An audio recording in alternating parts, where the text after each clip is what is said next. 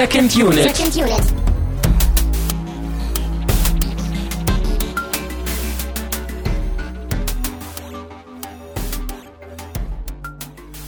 Herzlich willkommen zu einer. Nee, ich müsste ja eigentlich anders. Uh, herzlich willkommen zu einer neuen Ausgabe der Second Unit. Uh. Nee, lassen wir das. Mein Name ist Christian Steiner. Ich habe bei mir einen überaus kompetenten Gast. Es ist der Jan Peschel von der Cinecouch. Herzlich willkommen. Hallo. Ich habe schon ein bisschen Angst, muss ich sagen. Ja? Bisschen. Ja, Ja. wenn wenn so gesagt wird, so höchst kompetent, dann da fängt schon das Zittern und das Kribbeln an. Sehr gut. Ich dachte eigentlich, dass ich mir noch so ein Bettlaken überwerf und noch so zwei Löcher reinschneid. Aber dann ist mir aufgefallen, das ist ja ein Audiopodcast, das kriegt ja keiner mit. Ja, gut, dass niemand sieht, wie ich versucht habe, mich zu schminken. Hm. Was ist es geworden? Ist es auch ein Nachtmar geworden? Hast du dir auch so Prothesen und so, so Gumminasen und so angeklebt? Also es sollte ein Vampir werden, natürlich. Äh, vielleicht ist es dem Nachtmar doch ähnlicher geworden.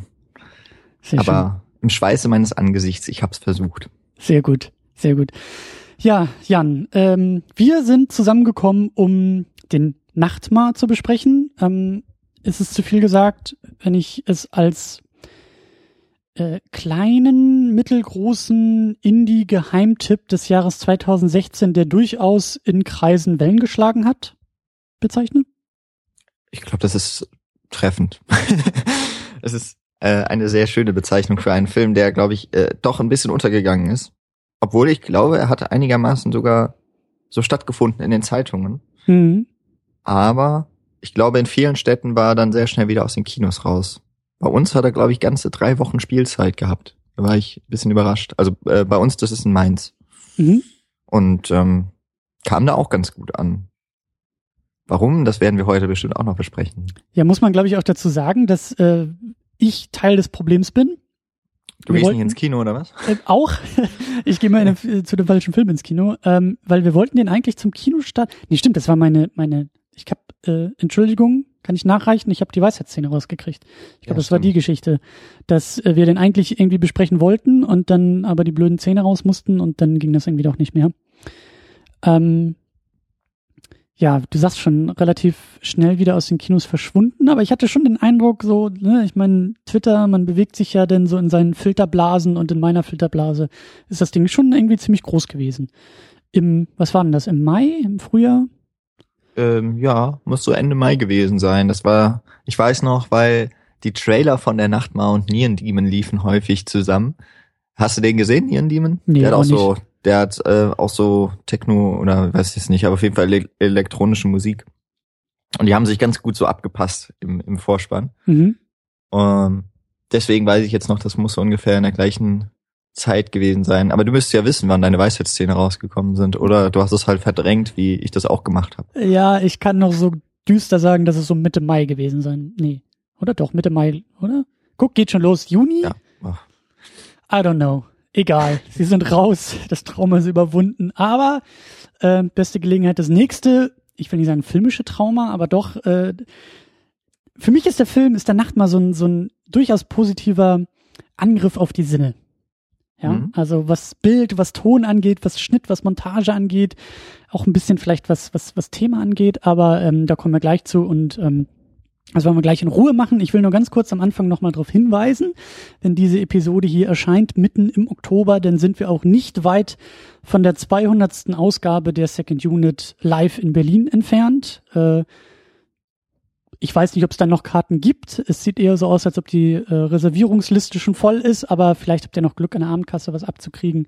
Äh, oder ihr habt eure Karten schon und ihr wollt einfach nur ein bisschen heiß gemacht werden. Es geht bald los am 22. Oktober ab 19 Uhr im Filmrauschpalast in Moabit. Da zeigen wir Jurassic Park im 35 mm Original.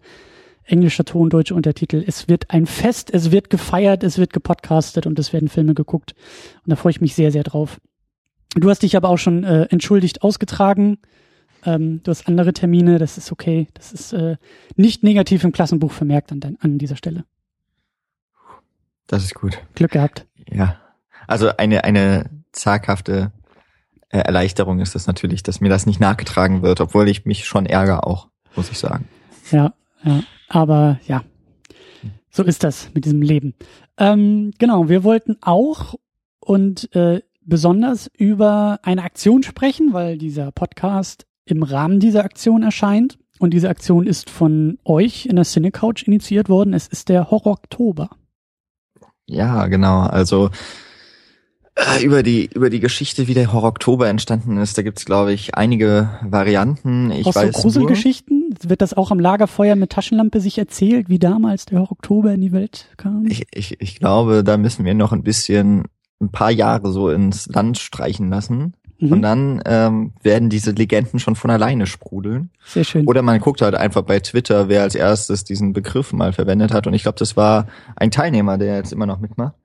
Und wir sind quasi dann so Mitinitiatoren gewesen, das eine, dieser Aktion dann eine Heimat zu geben. Und irgendwie hat, hat sich das dann im Verlauf der, ich glaube, das ist jetzt das vierte Mal, hat sich im Verlauf der Jahre dann so ergeben, dass äh, ich federführend bei der Cine Couch diese Aktion dann immer wieder äh, ja in die Gedächtnisse rufe. Mhm. Ähm, der, der Titel ist natürlich furchtbar. Also ähm, ich habe ihn natürlich auch gleich mal wieder falsch geschrieben, als ich die große Ankündigung dieses Jahr gemacht habe. Also der Horror-Oktober hat nichts mit den Orks von Herr der Ringe zu tun, aber eben einem Horrorfilm. Mhm. Und deswegen finde ich den Namen irgendwie dann auch passend, dass er so die Zunge bricht und alles. Äh, es geht darum, ein, ursprünglich 13 Horrorfilme im Oktober zu gucken. Und äh, das am besten schon vorher zu planen.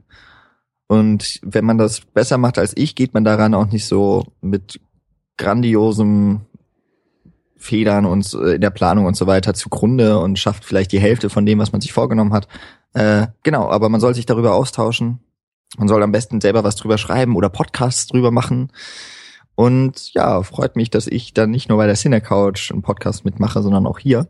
Die Aktion jedenfalls findet ihr auf unserer Seite auf cinecouch.net, ist immer ganz oben. Und da äh, ist eine große Teilnehmerliste und wenn ihr da mitmachen wollt und vor allem, ihr könnt natürlich auch einfach so mitmachen, aber es macht natürlich am meisten Spaß mitzumachen, mitzutwittern, mitzuschreiben, sich auszutauschen. Dann äh, könnt ihr, wenn ihr euch eingetragen habt, sogar an einem Gewinnspiel teilnehmen. Und es wird nicht nur ein Gewinnspiel, das wird ein ganzer Haufen von Gewinnspielen, weil wir haben einen sehr tollen Gewinnspielpartner dazu gewonnen, der mir ein Riesenpaket geschickt hat. Und ich werde wahrscheinlich den Rest ich dann wirklich so ab November werde ich durchgehen, damit beschäftigt sein, Pakete abzuschicken. Großartig. Ja, da muss ich mich ja auch noch eintragen. Ich äh, habe jetzt auch erst spät meine Liste äh, angefertigt und ähm, wir hatten das ja auch letztes Jahr zusammen gemacht. Ich erinnere mich gerade dran. Wir hatten, glaube ich, Rambock besprochen und das war auch schon im Rahmen des Oktobers irgendwie. Ist das schon so lang her? Ja.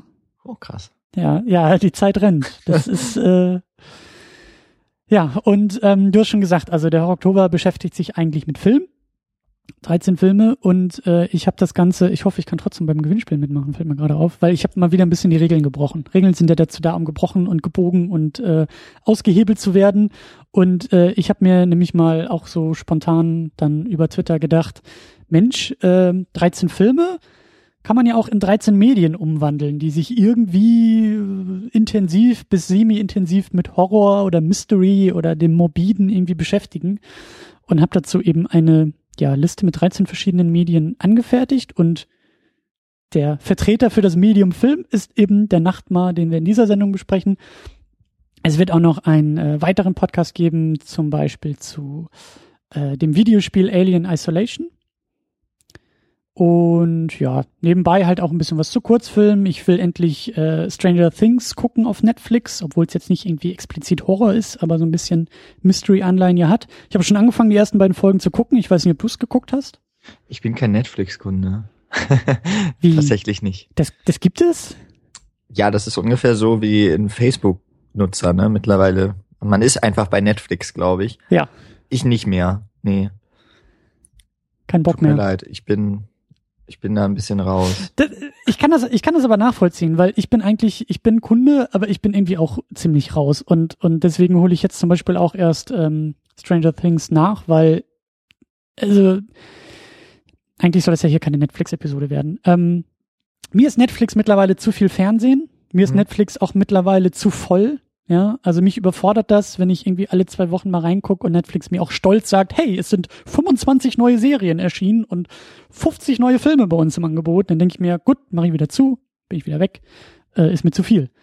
Aber ähm, ja, ich bin positiv überrascht. Die ersten beiden Folgen sind eigentlich ganz gut. Ich hatte auch gedacht, dass es eher so eine Nostalgiekeule wird und dass es irgendwie alles so Netflix-typisch überhaupt nicht in die Gänge kommt, was Erzählung angeht und irgendwie man zehn Folgen gucken muss, um die letzten beiden Folgen gut zu finden und so. ähm, aber das ist eigentlich ganz vielversprechend und äh, spoilert mich nicht, das gibt auf die Finger. Aber ich glaube, wenn das hier rauskommt, bin ich auch schon durch. Von dem her, ähm, ja. Aber so, das ist so mein Horror-Oktober. Also ich will mir dann eben auch Kurzgeschichten durchlesen, Hörbücher anhören. Äh, ich lese jetzt zum Beispiel auch gerade in den ersten Abschnitten ähm, von Stephen King, It. Auch sehr vielversprechend, dicker Wälzer, aber, aber liest sich ganz gut. Und ich werde mir auch einen Podcast anhören. Die Kollegen vom Spätfilm, ihre große Besprechung zu Alien steht bei mir auf der Liste. Also eine bunte Liste, die werde ich verlinken, da könnt ihr euch mal durchklicken. Und dann können wir da vielleicht auch ein bisschen drüber diskutieren und ich will da eigentlich auch ein bisschen was zu schreiben und twittern. Also äh, ja, der Horror Oktober. Hättest du jetzt nicht die Regeln gebrochen, wobei mhm. wir sie ja auch schon aufweichen und weil letztes Jahr an uns rangetragen wurde, kann man nicht auch Serien gucken. Und ich bin ja nicht so der Serienfreund, aber ich bin da äh, dann doch sehr auch geduldig und, und ich lasse auch Leute so ein bisschen Freiraum, ne? Man muss ja auch mal. Guter Pädagoge die an dieser Stelle, ja. ja. und dann dann haben wir auch schon gesagt, ja klar, könnt ihr machen. Ich meine, wer, wer kann denn 13 Serien gucken im Monat? Ich, ist für mich unverständlich. Egal. Ähm, also man kann auch natürlich, ne, Serien, Games haben wir auch schon freigestellt. Das, äh, was du daraus gemacht hast, ist eigentlich ja nochmal, das ist ja äh, ein Overkill. Also äh, ist gut, dass du wahrscheinlich schon anfängst ja. äh, mit gerade den Büchern, weil das, äh, da kam jetzt ja auch noch jemand, die wollte, glaube ich, einen Horror Oktober mit Literatur machen. Ähm, Schöne Idee, ja. Ja, habe ich auf, auf ähm, Twitter dann entdeckt. Finde ich eine ziemlich feine Sache, wenn sich daraus noch so solche Aktionen ergeben. Ähm, ja, aber äh, sehr vorbildlich äh, ansonsten, wie du das angehen möchtest. Also. Aber ich bin auch so wie du drauf. Ich gehe davon aus, äh, die Hälfte davon werde ich sowieso nicht schaffen und die Hälfte, die ich nicht schaffen werde, beziehungsweise die, die ich schaffen werde, wird sich wahrscheinlich ein halbes Jahr hinziehen. Aber ähm, ich mag das so als als Startschuss und auch so als ähm, so, so ähm, Art Schirm, ja, dass alle sich irgendwie zumindest im Oktober mit dem Thema beschäftigen, dass man in der Zeit sehr intensiv dabei ist und wenn ich für die Bücher irgendwie vielleicht noch ein halbes Jahr länger brauche, ist mir das auch egal. Hauptsache, ich komme da mal durch. Richtig. Ansonsten einfach totschweigen. Oder Wikipedia-Zusammenfassung lesen und so tun, als hätte man alles. So wie damals genau. in der genau. Schule. Ja, ich glaube, äh, Thema Schule ist eigentlich auch ganz gut, besonders bei diesem Film. Ähm, aber ja, lass uns mal, lass uns mal zum Film vielleicht voranschreiten und wie immer machen wir das über den kleinen, aber feinen Umweg über Danksagung. Wir sagen nämlich Danke für all die tollen Leute, die uns noch bei Flatter mit Spenden versehen. Und wir sagen natürlich vielen, vielen Dank für all die super tollen Leute, die uns drüben bei Patreon mit, äh, mit Flatter spenden, mit Spenden versehen. Und zwar sind das Walter White, Michi W., Stefan Manken, Jonas Mapace, Jota, Tahitisu, Rochus Wolf, Christian Schmickler, Sultan of Swing, Ulf P., wer könnte das wohl sein? Markus Halmitschlager, David Noack und Thomas Jaspers. Vielen, vielen Dank. Das ist eine schöne Liste, muss ich sagen. Sie wird auch immer länger. Ich weiß auch nicht, was ich irgendwie in Zukunft machen soll, äh, wenn sie noch länger wird. Aber ähm, ja, tolle, tolle ja, Menschen. Muss die Danksagung auf fünf Dollar hochsetzen. nee, nee, nee. Ah, Das würde ich niemals tun. Ich, ich habe schon überlegt, vielleicht mache ich nachher irgendwie so, so extra Credits oder sowas, dass immer am Ende dann die Flatter spenden und am Anfang, aber egal. Ähm, noch geht's ja alles. Und äh, ja, sonst werden die Sendung halt drei Stunden. Ist ja auch nicht schlimm. Ist ja auch nicht schlimm. Richtig. Äh, ja, der Nachtmar. Wir haben schon am Anfang ein bisschen drüber gesprochen. Ähm, so ein, so ein Independent-Ding, was irgendwie zumindest für mich aus dem Nichts kam, auf einmal da war und irgendwie ja dicke Bretter gebohrt hat, äh, wie ich finde. Und ähm, ich überlege gerade, also ich gehe davon aus, wir werden, wir werden spoilern. Ohne Spoiler macht das ja alles keinen Sinn. Der Film ist auch lang genug da. Wenn ihr das hier hört, ist auch der DVD- und Heimkino-Release nicht mehr weit weg. Also äh, holt ihn auf jeden Fall nach, den Film, falls ihr es noch nicht getan habt. Packt ihn auf die größte Leinwand, die ihr habt und vor allen Dingen ins beste Soundsystem, was ihr habt. Der Film lebt über Musik, keine Frage. Und ähm, wenn ihr das, wenn ihr die Hausaufgaben gemacht habt, dann, dann hier weiterhören und dann mit uns richtig tief einsteigen. Denn beim Plot müssen wir auch schon spoilern, oder? Wenn du mir jetzt die Aufgabe überlässt, dann weiß ich noch gar nicht, ob ich da unbedingt spoilern würde. Aber ich, ich gehe so ein bisschen davon aus, der Gast ist ja immer, wird ja immer vorangeschickt. Ne? Ja, du hast das Zepter in der Hand. Äh, du kannst hier noch die Spoiler äh, ein, einpferchen, aber ja, versuch's einfach mal. Also ich muss, äh, ich habe es Christian schon gesagt, ich, ich muss äh, das noch vorausschicken. Ich habe den Film eben damals im Kino gesehen und konnte ihn jetzt leider nicht nochmal nachholen. Ähm, aber da der Film doch die Sinne ziemlich stark beein druckt schon, wenn man da drin sitzt und beeinflusst alles, glaube ich, dass ich noch eine ziemlich gute Erinnerung an den Film habe. Aber wenn ich jetzt irgendwas beim Plot falsch sage, dann äh, wird Christian schon reingrätschen, denke ich. Also es geht um Tina, die ist so Ende der Teenagerjahre, vielleicht ähm, Anfang 20, ich glaube aber noch in der Schule. Ich glaube, die ist so 17, 18. So hätte ich Ja. sie irgendwie eingeschätzt. Also es wird, glaube ich, nicht so richtig gesagt, aber es ja auf jeden Fall, ich würde auch noch sagen, Teenager. Äh, die hangelt sich mit ihren Schulkollegen von einer Riesenparty zur nächsten Fete mit äh, krassen Technobeats und wahnsinnigen Lichtanlagen.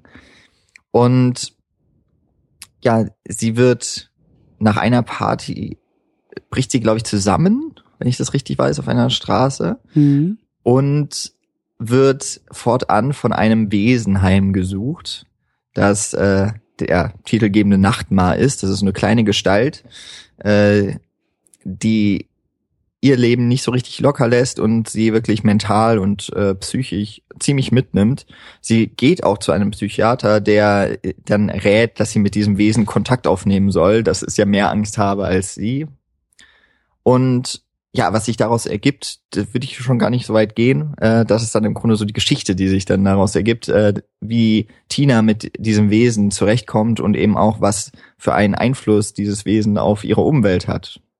Äh, darunter zählen ihre Freunde äh, und ganz wichtig auch ihre Familie, also ihre Eltern. Äh, das kann man ja noch sagen. Sie lebte in so einem, ich würde mal sagen, auch in einem Szenenviertel wahrscheinlich von Berlin. Also ziemlich reiche Eltern auf jeden Fall. Ziemlich Ja, ich würde sagen, in so, einem- in so einem gut bürgerlichen, wahrscheinlich Ja. eher so Stadtrand, aber dicke Villa, irgendwie drei Stockwerke und irgendwie äh, dickes Haus. Ja, und da, wo sie feiern gehen, das ist ja anscheinend auch immer bei Klassenkameraden oder so, wo dann eben mal die Eltern außer Haus sind. Und da sind große Poolanlagen. Ja. Oder sie brechen auch irgendwo ein, das kann natürlich auch sein. Aber auf jeden Fall, die karren da auch ganz schönes Zeug an. Das sind schon äh, kleine, verschnöselte Kinder. Ja. Ähm, die aber dick Party machen. Und das macht ziemlich viel Spaß auch zuzugucken. Die dick Party machen, auch dick Drogen nehmen und sich eigentlich so von einem Rauschzustand in den nächsten so bewegen. Und ähm, ja, das bringt natürlich auch noch mal, also diese Unwirklichkeit des Films wird thematisch damit ja auch noch mal weiter weiter vorangetragen. Aber ja, lass uns vielleicht noch mal durchgehen, wer da irgendwie alles dabei ist. Äh, ich kenne die wenigsten. Ich weiß nicht, wie es dir geht, aber an erster Stelle müssen wir natürlich äh, den guten Akiz erwähnen. Geschrieben und directed von ihm und er hat sogar den Nachtmar entwickelt, beziehungsweise gebaut und entworfen und ist eigentlich, wenn ich das richtig verstanden habe, also er ist Filmemacher, aber auch Künstler und ich glaube, der Nachtmar ist so über die Jahre irgendwie als Skulptur entstanden und wurde dann immer weiter verfeinert und ist eben dann im Film diese total geile Gummi, diese, diese, diese Gummifigur geworden. Also das ist wirklich klar, sie arbeiten manchmal mit CGI, aber das, die besten Momente sind ja wirklich, wenn es so dieser, dieser, dieser, äh, dieses, dieses Gummiwesen, was wirklich in der Szene da ist, was, was an die besten Filme, Horrorfilme der 80er auch erinnert, wenn es wirklich irgendwie sabbert und platscht und irgendwie, ja. Das, Ja. das finde ich großartig. Ja, ich glaube, ich habe gelesen, dass äh, die Augen und die Zunge, das sind CGI-Effekte Mhm. und der Rest, das wird tatsächlich alles über äh, Puppenspieler gesteuert. Mhm.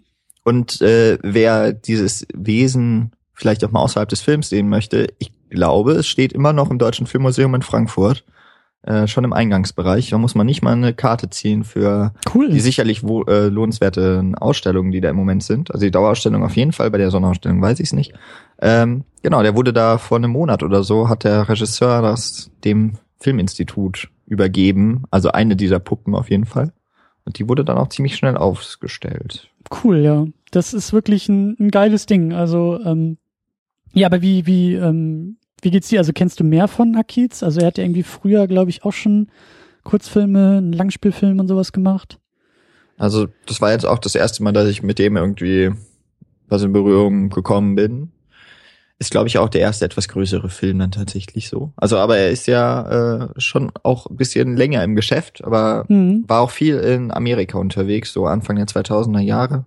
Mhm. Und ja, mit dem Film kommt er jetzt äh, auf einmal in das, in das Filmwunderland Deutschland zurück.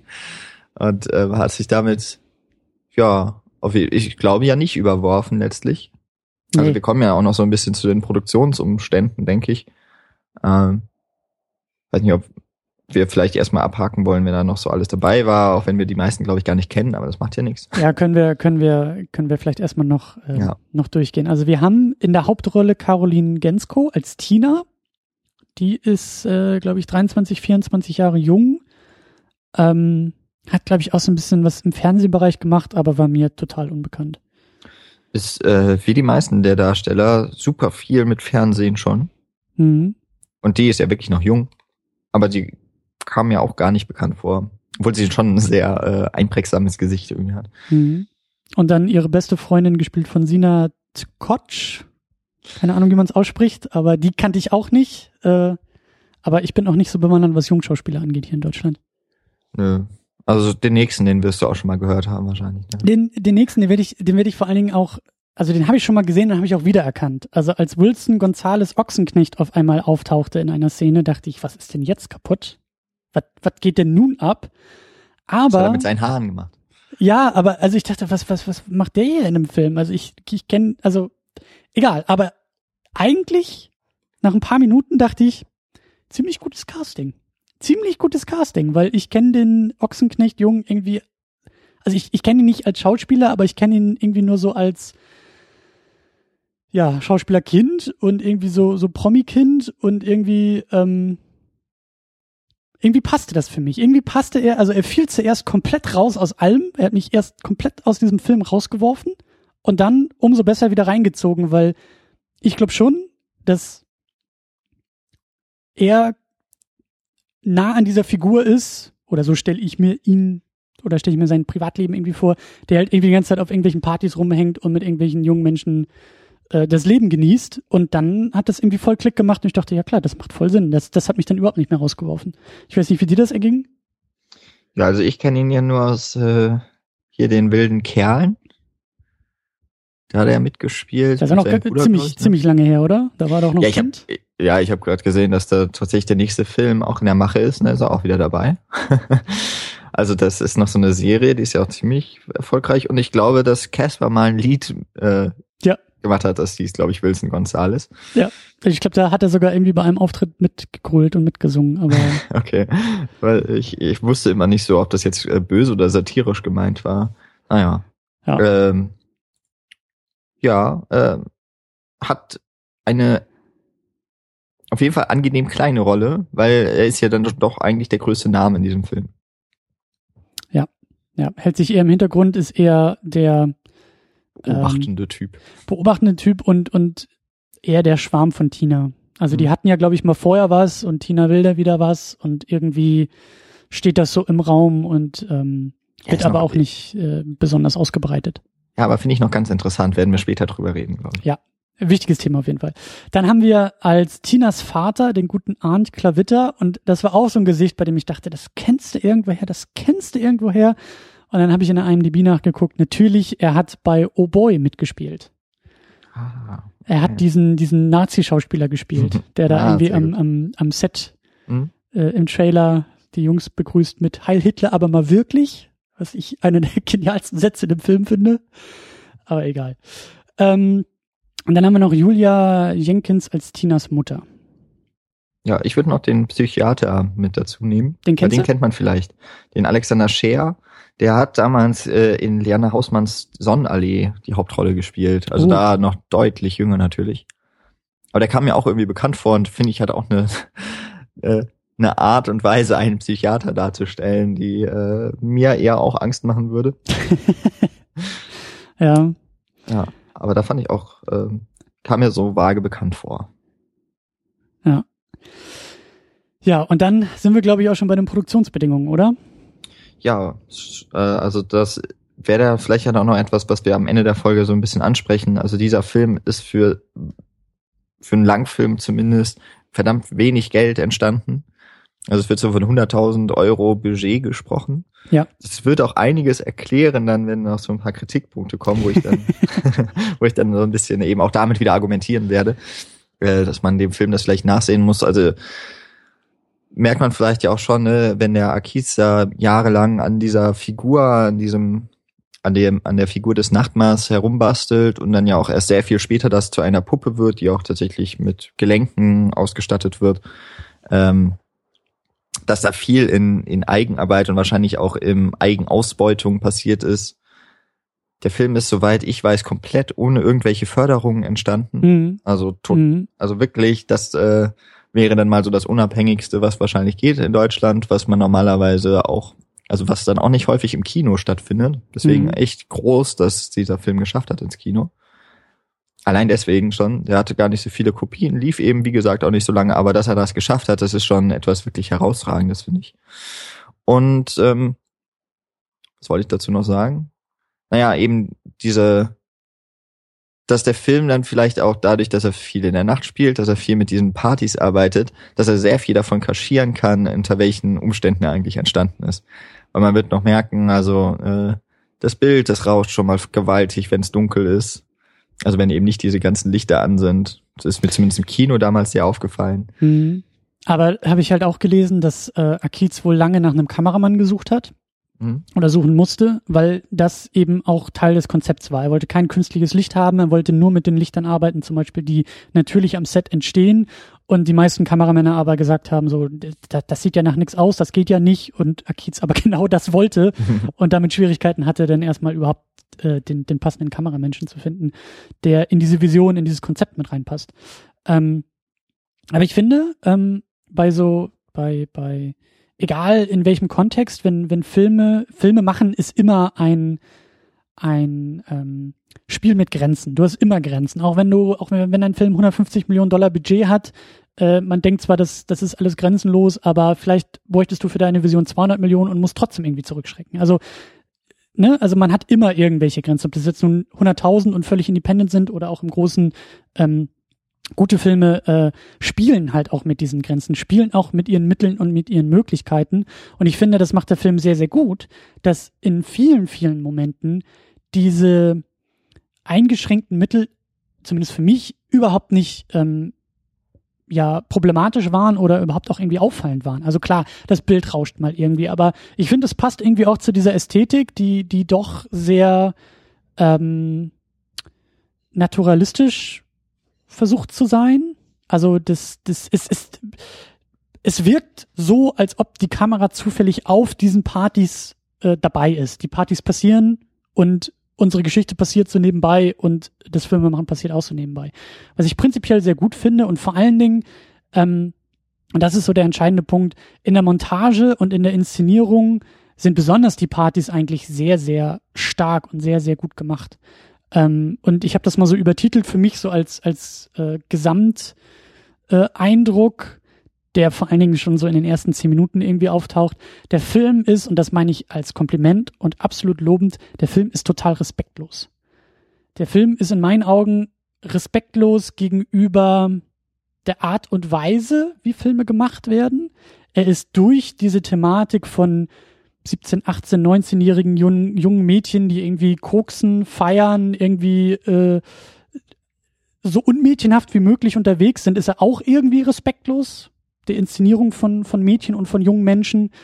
Und er ist, wie ich finde, durch diesen, durch diesen Nachtmar, durch diese, durch diesen, wie soll man sagen, es ist ja kein Twist, aber durch diesen, durch diese Thematik und durch dieses Thema irgendwie auch respektlos dem deutschen Film gegenüber, weil normalerweise wird im deutschen Film irgendwie viel nachgedacht, viel geschwiegen, wenig geredet, eigentlich wenig getan und auf einmal kommt dieser Akiz aus Hollywood und sagt, ich mache jetzt irgendwie so einen Mystery-Horror-Film mit irgendwie äh, Gummipuppenmonster und ähm, meine Protagonistin ist irgendwie 19 Jahre alt und äh, guckt sich durch die Berliner Partyszene. So, das ist irgendwie so ungewöhnlich, wie es irgendwie nur sein kann.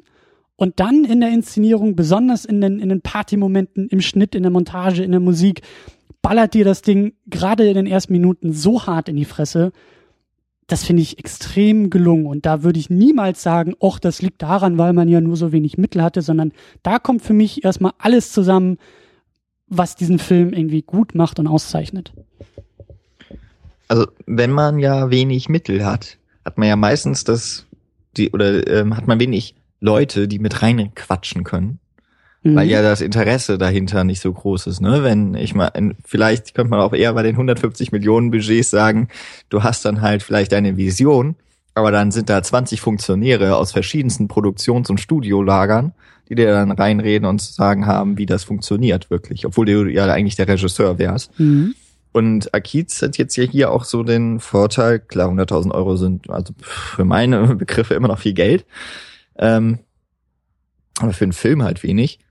Der hat halt auch Freiheiten gehabt. Und das ist ja etwas, was, da muss man immer so abwägen, was ist halt auch wichtiger. Und ich würde mal sagen, ein Film wie Der Nachtmar gibt es jetzt im deutschen Kino höchst selten. Wir hatten jetzt irgendwie dieses Jahr halt schon mal mit Der Bunker so ein Vertreter, der auch eine ziemlich klare Vision hatte und so etwas, was man noch nie gefühlt im deutschen Kino gesehen hat.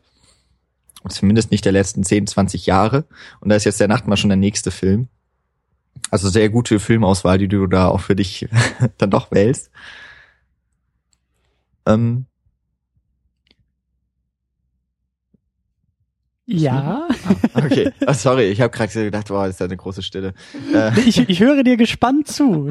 Genauso so. wie das Publikum. Ja. Deswegen. Ja, genau. Äh, ja, dann machen wir, ich wollte gerade zu den, ähm, nochmal zum Anfang des Films, weil du ja sagst, so, der ist respektlos. Ich finde, er ist, er, er legt seine Karten so schnell offen weil, also er beginnt ja so ein bisschen ironisch, ne? Also das, was auch eigentlich kein Film machen würde oder was ich nicht kannte. Du hast es auch aufgeschrieben und wahrscheinlich hast du auch gelacht, als du das gesehen hast. Die Warnung? Der Film beginnt mit Warnungen oder erstmal mit mit Hinweisen, sagen wir mal. Zum einen äh, über das stroboskopische äh, Stro Stroboskoplicht, das verwendet wird im Film. Also Epileptiker werden schon mal gewarnt. Äh, Wobei ich glaube, das ist im Kino sowieso. Wer Epileptiker ist, hat sowieso immer Probleme mit Kino. ähm, und dann kommen noch diese binauralen Töne oder sowas, was auch immer das ist. Mhm. Äh, wird ja auch nicht erklärt, ist ja auch egal, aber man merkt, glaube ich, recht schnell, was es ist, wo man eine Bässe und dann, wie auch immer, dieser Film sollte laut abgespielt werden. Ja. Und ich arbeite ja im Kino. und wir haben, äh, ist ja alles digital mittlerweile, das heißt, so die Projektion ist an sich recht langweilig, aber wir haben so einen Saal, bei dem muss man immer noch mal den Ton regulieren, weil da noch so analoge Technik mit digitaler vereint ist aber eben so die Schnittstelle, die muss man noch äh, einstellen. Und ich hatte wahnsinnige Angst davor, den Nachtmar Ton einzustellen. Wieso, das ist doch einfach. Alle Regler auf 11 hochdrehen und dann kommentarlos ja, genau. den Saal verlassen. Ja, äh, es ist immer halt auch schön, weil man dann so mit im Saal drin steht und man hört sich dann so das an und dann wird ja auch gezeigt, ne, der Film soll laut abgespielt werden und in dem Moment dreht man dann noch so ein bisschen auf. und man geht und da hat man tatsächlich auch so den Bass schön Wummern hören durchs Kino. So groß ist es bei uns nicht. Aber da hat man sich, äh, also im ersten Moment habe ich erstmal ein klammes Gefühl gehabt und danach habe ich aber gedacht, ach ja, das macht jetzt aber Spaß. Den Film kann ich wieder laut machen und niemand kann sich beschweren. Mhm. Das gehört halt dazu. Mhm. Und ich finde, allein schon dieser Anfang habe ich bei dem Film gedacht, okay, jetzt weiß ich aber auch, worauf ich mich einlasse, nämlich auf etwas, was rücksichtslos vielleicht auch ist. Mhm. Ja. Und das oder und äh, ungebändigt und das ist halt etwas, das habe ich auch, das bekommt man im Kino sowieso nicht mehr so häufig mit, weil das, was man sieht, ist so häufig glatt gebügelt, das ist äh, ja, brav. auf ja auf auf das Massenpublikum ausgerichtet, das ist auf teilweise orientiert man sich dann schon wieder am Fernsehen und möchte halt so gefallen und möchte bloß nicht irgendwie anecken. Und dieser Film, der fängt dann gleich mal an und haut dir die besser entgegen. Ja. Und sagt ja auch noch hier, vielleicht solltest du noch mal überdenken, ob du nicht auch die Kinokarte noch umtauschen möchtest. Ja. Ja. Und er macht vor allen Dingen, also der, der Film beginnt in dieser, in dieser, ähm, ich glaube, das war doch irgendwie so, so Club, Techno, Stroboskop, ich weiß gar nicht, ob das diese Poolparty war oder, oder ob das äh, erst ein paar Minuten später kommt, aber so eine der ersten größeren Momente ist ja so diese Party-Atmosphäre. Und richtig schöner, ich meine, ich mag diese Musik, aber richtig schöner Techno, der da läuft. Und das war dann auch so ein, so ein Punkt, ich habe mich sofort irgendwie zurückerinnert an Victoria, der ja auch irgendwie im Club aufmacht und, und die, die ersten fünf Minuten oder die ersten paar Minuten ja Victoria nur auf der Tanzfläche irgendwie auch im Stroboskoplicht zeigt und wo man eine Bässe und dieses, diesen, diesen Raum denn ja buchstäblich schnell verlässt. Aber irgendwie hatte ich mich daran so zurückerinnert und irgendwie saß ich davor und dachte, hm, also ich glaube, mein Gehirn ist auch ein bisschen, ein bisschen komisch verdrahtet, aber ich denke in letzter Zeit sowieso äh, öfter über den deutschen Film irgendwie nach. So über, über, ne, auch durch die Shortfilm-Unit, Nachwuchsfilme. Was passiert eigentlich hier in Deutschland? Was wirkt, wird irgendwie erzählt in Deutschland? Was wird gezeigt? Wie wird es gezeigt? Was, was, was für ein Erzählbedürfnis haben wir hier überhaupt irgendwie, wenn wir uns da so alle in eine Schublade packen können?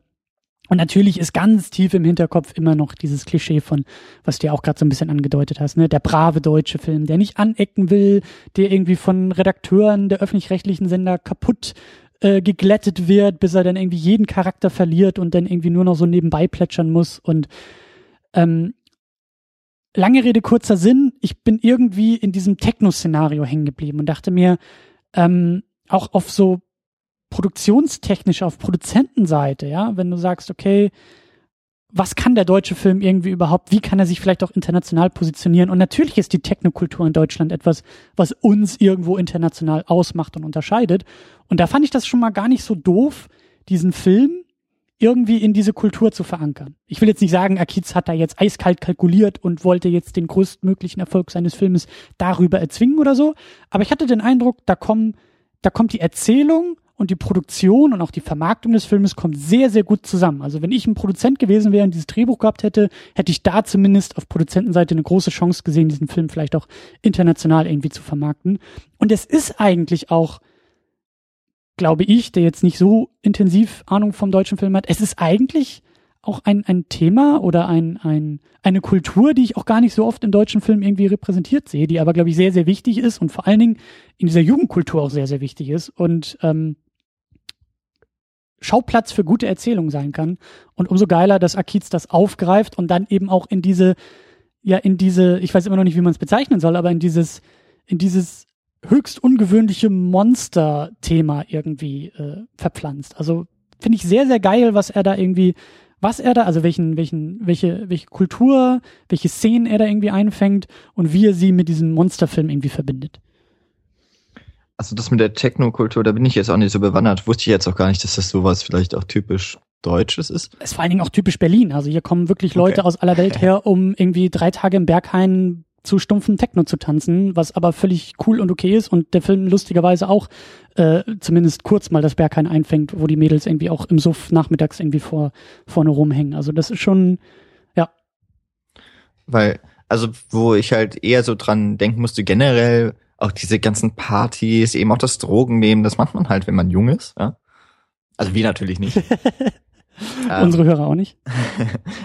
dass dieser Film, ich, ich möchte, das klingt vielleicht dann immer mal so, aber ich bin ja ein Verfechter des deutschen Films. Also wenn ich jetzt immer mal so ein bisschen was äh, drüber herziehe, ich möchte ja den deutschen Film nicht weiter bashen, als es sowieso immer schon getan wird. Aber vielleicht ist auch das Tolle jetzt an so Filmen wie Victoria, wie Der Nachtmar, ähm, Oh Boy auch und vielleicht noch ein paar andere Filme, die mir jetzt gerade nicht direkt einfallen, dass sie eben auch mal eine andere Lebenswelt einfangen, als das eben die ich bin so häufig beim Fernsehen, aber guck dir halt einen Tatort an und dann oder irgendwelche ZDF-Produktionen, das sind halt die Filme für die ab 50, ab 60-Jährigen. Mhm. Auch wenn da mal Jugendliche und Kinder vorkommen, aber dann irgendwie ist es wahnsinnig klischeehaft. Und das sind jetzt mal die Filme, die sind halt auch fürs junge Publikum gemacht und oder unter anderem auch, vielleicht in dem Fall jetzt auch vor allem. Und diese, das ist so erfrischend, ja. im Kino diese Kultur dann mal zu sehen und eben auch die Leute in Clubs zu sehen, auch wenn ich das Gefühl habe mittlerweile, diese Clubszenen sehen irgendwie immer gleich aus. So seit Black Swan irgendwie habe ich das Gefühl, da wird immer schön geschnitten, wenn gerade so die Lichter hell werden. Es sieht immer geil aus. Und ich glaube, es ist auch einfach es ist wirklich einfach, eine Partyszene zu schneiden, wenn sich die Leute irgendwie angemessen tanzend bewegt haben am Set. Naja, ähm, aber irgendwie das, dieses Lebensgefühl, dass das da eingefangen wird, das ist vielleicht auch eher so das, also das dann eben das noch mit Techno ist, hätte vielleicht ja. auch die Punkbewegung sein können, obwohl die glaube ich nicht mehr ganz so hip ist, einfach das ist halt cool. Und da beginnt der Film auch gleich, also ziemlich bald mit, ich, äh, es gibt diese kurze Autofahrt und dann kommt sofort diese erste Clubszene, oder ist ja kein Club, äh, Partyszene. Und auch sonst, der Film schneidet immer so abrupt in diese Szenen rein, dass ja. man sich eigentlich erschreckt, weil auf einmal wird der Ton wieder so aufgedreht von null auf Anschlag. Ja. Und, und man wird so zurückgepresst in den Sitzen und ich weiß nicht, wenn der Bass laut genug ist, der Subwoofer groß genug, wippt man wahrscheinlich noch mit. Ja, und das meine ich halt auch mit Respektlosigkeit. Also irgendwie auch dem Film, der Filmform gegenüber. Es gibt so ein paar Sachen, die, die, die da gemacht werden im, im Schnitt, in der Montage, ähm, bei denen ich irgendwie immer noch nicht weiß, ob mir das jetzt gefällt oder ob ich das ein bisschen billig oder ein bisschen einfach finde oder, oder fast schon amateurhaft mhm. oder ob ich das, also in erster Linie finde ich es erstmal frisch, weil ich das so nicht kenne und da ist irgendwie das zweite Urteil gar nicht so wichtig, aber ein gutes Beispiel sind natürlich dann äh, Übergänge von, von Szenen, wenn irgendwie wir auf der Tanzfläche sind, Stroboskoplicht und natürlich auch dementsprechend geschnitten wird und mit dieser Stroboskop-Schnitttechnik dann in die nächste Psychiaterszene übergeleitet wird und sozusagen die Szene, die Szenerie beim Psychiater auch in diesem Stroboskoplicht an Bildern so kurz reingeschnitten wird und dann darin übergeht. Eigentlich eine ziemlich billig und einfache Art und Weise, diesen Übergang zu machen. Sehr offensichtlich, auch für die Thematik und für den Film und für diese Clubkultur. Aber wie gesagt, insgesamt sehr erfrischend. Oder es gibt auch einen Moment, da wird die Kamera komplett gedreht, weil es natürlich auch gerade so ein, ähm, so ein, wieder so ein Punkt ist, sind wir jetzt gerade in der Wirklichkeit oder in einem Traum oder in einem Rausch oder wo auch immer und dann wird die Kamera halt um 180 Grad gedreht und das Bild steht Kopf. Eigentlich auch so eine Sache, wo ich irgendwie davor sitze und sage, also irgendwie ist das schon ein bisschen, ein bisschen einfach. Also irgendwie ist mir das ein bisschen zu, ja, also so, so, das wirkt auf mich wie irgendwie erstes Semester Filme machen, weißt du, da drehen wir die Kamera mal um und dann ist das Bild irgendwie so unwirklich oder so. Aber das ist, das sind halt so die zweiten Gedanken, weil die ersten Gedanken sind, das ist irgendwie cool, dass das einfach mal gemacht wird. Also das ist irgendwie auch in der Art und Weise des Schnitts, der Montage und der Machart ist das irgendwie so ein Film, der sich nicht irgendwie großartig, glaube ich, so mit, mit Theorien und auch mit Tradition irgendwie beschäftigt, sondern da irgendwie ein bisschen, ja, wie gesagt, frei, respektlos, äh, einfach mal macht und dann guckt, was das Ergebnis ist und dir das Ergebnis hinwerft und auch, wie du sagst, denn dir so ein Bass ins Gesicht drückt an Stellen, an denen du es nicht erwartest. Und das finde ich insgesamt sehr, sehr geil und sehr, sehr frisch. Und es passt zu dieser, zu dieser Jugendkultur, zu dieser Clubkultur, zu dieser Party, Rausch, Drogenszene sehr, sehr gut. Also wenn jetzt so diese, diese ähm, ex expliziten Kameramomente beispielsweise oder diese, diese Schnitt-Montageszenen, wenn die nur so einmal irgendwie auftauchen würden. Also die, die, er wiederholt, der Film wiederholt sich nicht in seiner Machart irgendwie, ja, auch wenn die Clubszenen ähnlich aufgelöst sind und so weiter. Aber ähm, was ich so sagen möchte, ist, der, dass diese ganzen Techniken genutzt werden, wirkt halt auch nicht vielleicht so amateurhaft oder dieses ne erste Semester Filmhochschule, ich weiß, wie äh, ich kann die Kamera so bewegen einfach, äh, dass man sich so ausprobiert, sondern das wirkt halt schon über den gesamten Film hinweg äh, wie ein wie in einem Guss.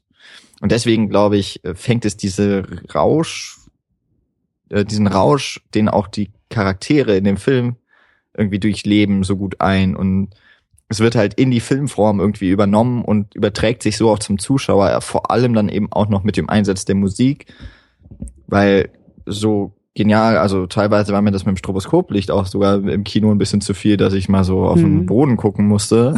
Mhm. Aber das, diese Musik, die zieht einen halt mit.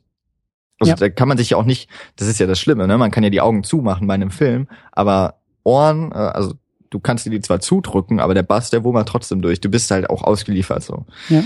Und wenn man, man kann sich da jetzt entweder drauf einlassen, dann wird man, glaube ich, richtig gut mitgezogen von diesem Film. Man kann versuchen, sich zu wehren und wird wahrscheinlich äh, da wirklich kaputt gehen. Oder man geht halt raus. Und es ist extrem, extrem, äh, es zahlt sich aus, wenn man drin bleibt und wenn man sich in diesen Sog irgendwie einlässt. Und genau das ist ja dieses wunderschöne Phänomen der Tanzfläche. Ja, also genauso wie die Figuren auf der Tanzfläche unter dem Stroboskoplicht und dem dicken Bass.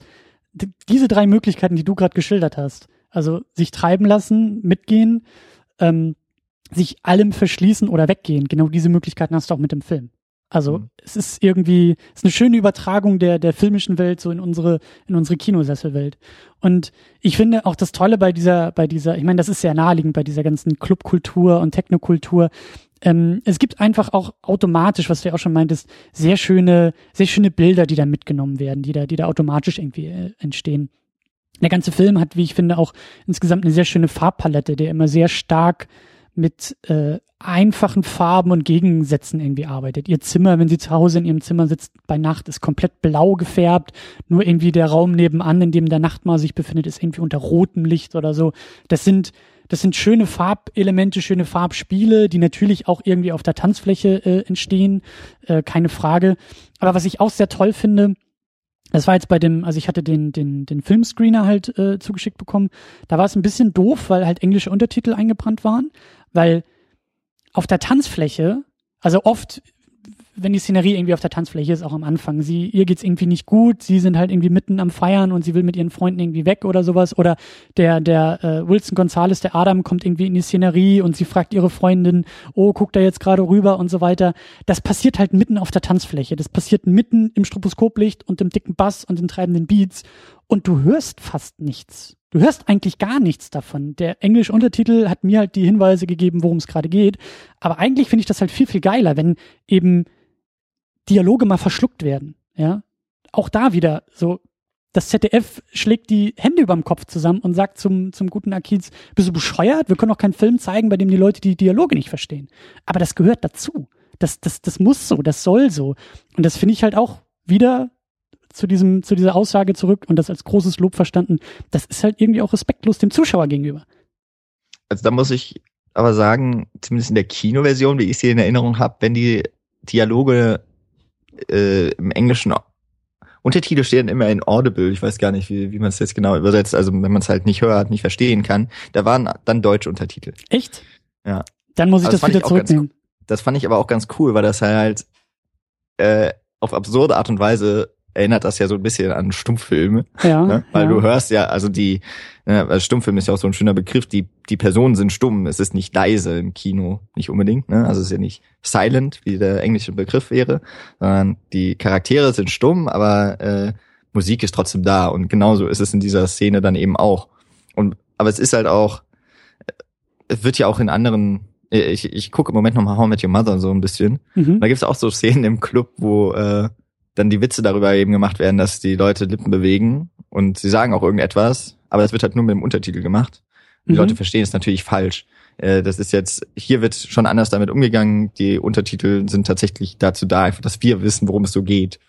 Also so habe ich es zumindest in Erinnerung, kann aber auch sein, dass das nicht in jeder der Clubszenen dann passiert. Aber das hatte ich mir auch schon gedacht, äh, als ich kurz in den Screener reingeguckt habe mit dem äh, englischen Untertiteln, dass das vielleicht ein bisschen verloren geht, weil man das dann gar nicht merkt. Ja, ja. Also ich hätte ich hätte sogar noch geiler gefunden, wenn da gar keine Untertitel gewesen wären, dann. Also auch noch nicht mal im Deutschen, weil also 50 Prozent der Szene verstehst du sowieso ohne Dialog, wenn es ein gut gemachter Film ist und in den Momenten verstehst du es. Aber mhm. ähm, ja.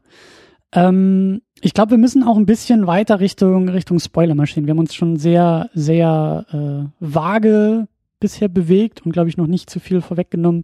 Aber ich will jetzt wirklich, ich will da rein. Ich will vor allen Dingen auch ein paar sehr wichtige Plot-Elemente ähm, angreifen und vor allen Dingen natürlich auch eine große Interpretation noch vornehmen, was da eigentlich, worum es da eigentlich gehen könnte, was der Nachtmahl überhaupt ist, sowohl das Wesen als auch der Film. Ja, ähm, wahrscheinlich werden sich die Zuhörer ein bisschen wundern, warum jetzt diese Folge überhaupt unter dem Horror Oktober läuft. Wir haben noch gar nicht über Angst und Schrecken gesprochen. Ne? Stimmt, stimmt. Und auch da vielleicht so als als äh, langsamer Übergang in Spoiler, in wirklich Spoiler-Territorium. Äh, ich finde es sehr schön, dass der Nachtmar, dass das Wesen selbst auch gar nicht so sehr auf Schockelemente ausgelegt ist. Also wenn du hörst so ein so ein Puppenmonsterfilm, dann denkst du, hm, ja, das muss irgendwo noch mal blutig werden und vielleicht zwei bis drei Jumpscares ins Gesicht und dieses Monsterwesen schleimt sich irgendwie durch die Szene und so. Aber das ist überhaupt nicht der Fall. Und auch wie, wie Tina auf den Nachtmar reagiert, ist klar erstmal irritiert, aber ein bisschen abgeklärt. Und das finde ich eigentlich auch sehr schön, dass da gar nicht so diese Horror-Klischees irgendwie groß bedient werden. Ich würde sagen, so ein bisschen auf eine andere Art und Weise. Also Jumpscares gibt's in dem Film nicht. Das würde ich zustimmen. Außer man würde vielleicht sagen, diese schnellen Cuts in die äh, Club-Szenen mit dem lauten Bass, die haben mich mhm. irgendwie trotzdem erschreckt, aber einfach, weil, weil auf einmal so ein, eine Überladung an, an Sinneindrücken auf mich eingeprasselt ist. Ansonsten, vielleicht könnte man so ein bisschen mit Körperhorror oder sowas vergleichen, weil da diese, der Nachtmar, man kann diese Figur, wenn man, wenn man sich nicht drauf einlässt, kann man darüber echt lachen, weil sie halt schon ein bisschen, naja, sieht halt ein bisschen billig aus, wenn man sich jetzt, wenn man die jetzt vergleicht mit den CGI-Wesen, die aus amerikanischen Horrorfilmen bekannt sind. Aber auf der anderen Seite, die bewegt sich so, weil die so dünne Gliedmaßen hat. Das sieht alles ein bisschen unheimlich aus. Und es sind doch häufig so Szenen, dass das Wesen auch sich wirklich langsam auf Tina zubewegt. Mhm. Und gibt's nicht mal die Szene, wo es so äh, die Tina abschleckt? Und ich habe so gedacht, boah, das ist schon echt ekelhaft irgendwie. Ja, ja und irgendwie auch streichelt und ja. Ja. Und es macht so komische Geräusche, so. Mhm. ich kann es nicht nachmachen, aber, aber. Aber es ist halt nicht bedrohlich dabei. Oder ich hatte ja. nie einen bedrohlichen Eindruck. Ja, das ist so ein bisschen die Frage, ne? weil die, das Bedrohliche daran ist ja eigentlich so, was macht dieses Wesen eigentlich mit Tina? Und sie wird ja schon irgendwie in den Wahnsinn getrieben. Ja. Aber man weiß nicht so ganz genau. Das ist ja auch so das, was lange beschäftigt, was uns später auch oder wann auch immer wir jetzt zu Interpretationen kommen. Was ist dieses Wesen eigentlich? Ist es real? Ist es einfach nur Traum? Ist es äh, vielleicht auch nur ein Nebenprodukt von den vielen Drogen, die sie nimmt? Und ich habe da nach dem Kinobesuch einige finde ich, sehr simple Interpretationen mitbekommen, die, glaube ich, dem Film auch nicht immer ganz gerecht wurden. Weil ich nicht glaube, dass es einfach nur ist, es ist halt ein Drogenfilm und dieses Wesen ist halt aus Druck ihres Rauschzustands. Das wäre zu billig, das glaube ich nicht. Aber Akis würde, hat er, glaube ich, auch überhaupt nichts zu gesagt, finde ich ziemlich stark eigentlich, dass er da überhaupt nichts durchblicken lässt, sondern einfach mhm. sagt, hier, das ist der Film, macht damit, was ihr wollt. Und man kann echt viel damit anstellen. Ähm, und, und dieses, welche, welche psychischen Auswirkungen das Wesen hat auf Tina. Das ist, glaube ich, so dieser Horror, dieses Horrorelement, was man im Grunde drin hat. Mhm. Aber nicht wirklich so, dass, was man jetzt sagen würde, das ist jetzt das Wesen, das, äh, das ist nicht Chucky, irgendwie die Puppe, ja. die mördernd durch, durch die Schlafzimmer wandert und es ist auch nicht äh, The Thing aus Carpenters The Thing, mhm. dass, dass die Leute irgendwie in sich aufsaugt und sich dann transformiert das ist halt einfach nur so ein, es ist wie ein Besucher. Es ist so eine Mischung vielleicht aus E.T. und ja, jetzt bräuchte man noch einen guten Bösen. äh, oder naja, aber ich meine, E.T. so ein bisschen sieht's auch aus. Ist vielleicht eine Mischung aus, de, aus E.T.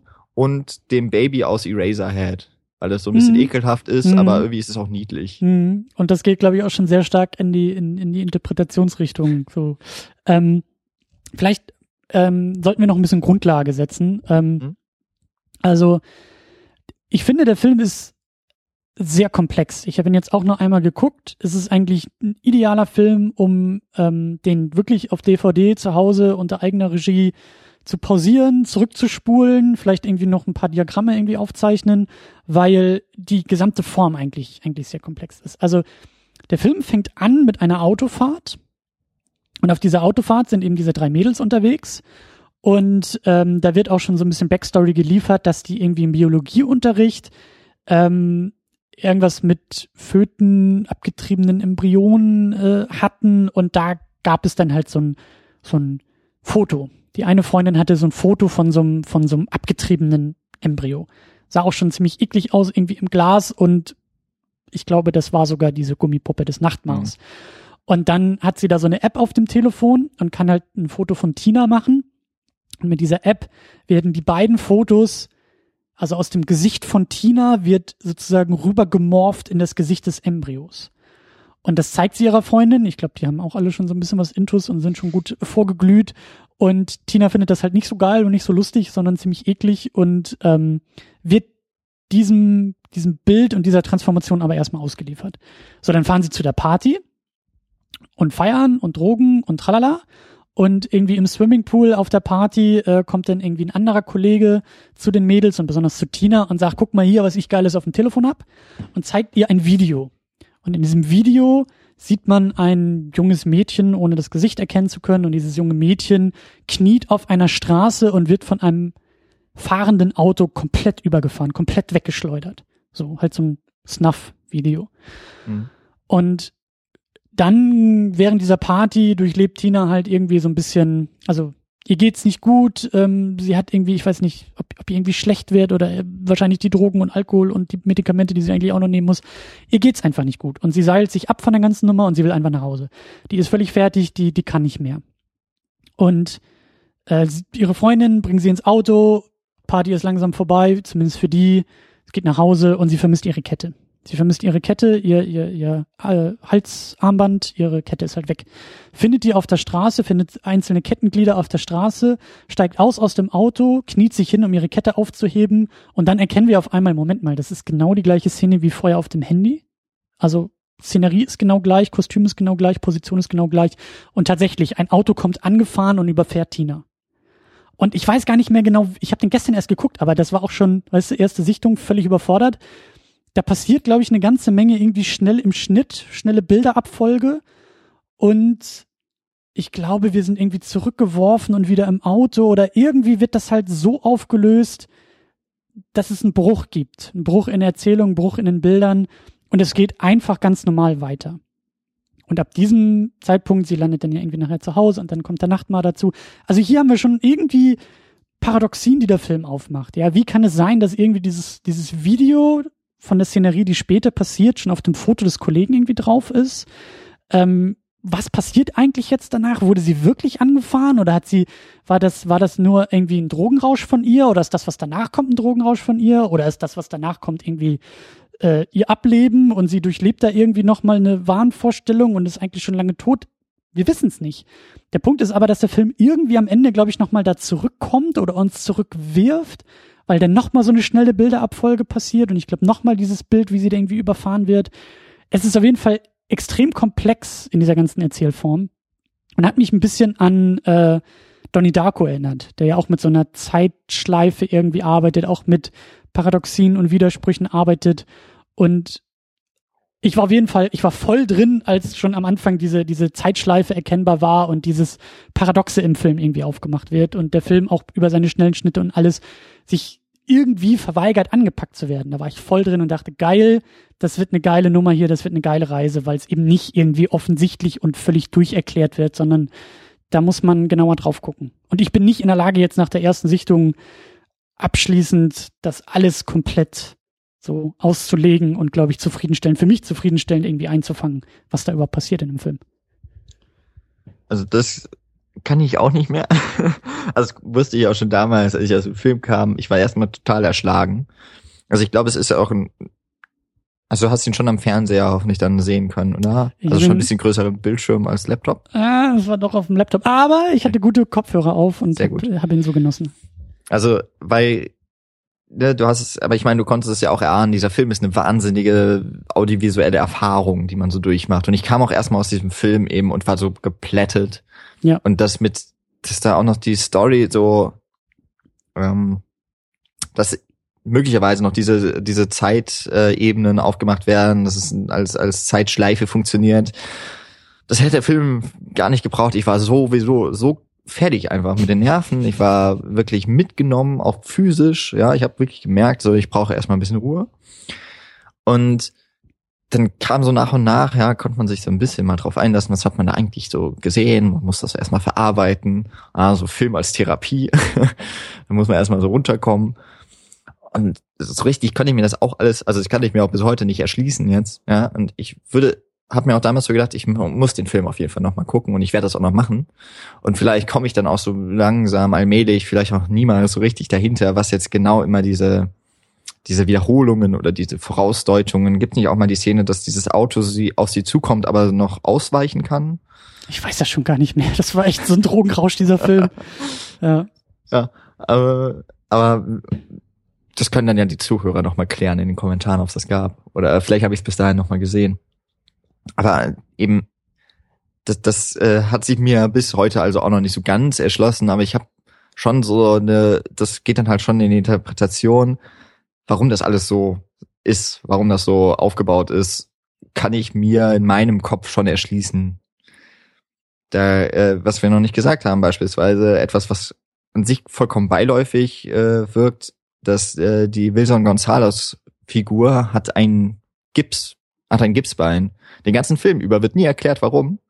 und äh, wurde sich auch schon drüber lustig gemacht, ja, weil da ist Wilson Gonzalez da, aber eigentlich sitzt er immer nur irgendwo rum und macht halt auch nicht viel, ja, also dass so Leute auch das Gefühl vielleicht hatten, ja, der ist halt drin, weil ist halt Wilson Gonzalez. Damit kann man vielleicht noch ein paar Kids ins Kino locken oder so, keine Ahnung.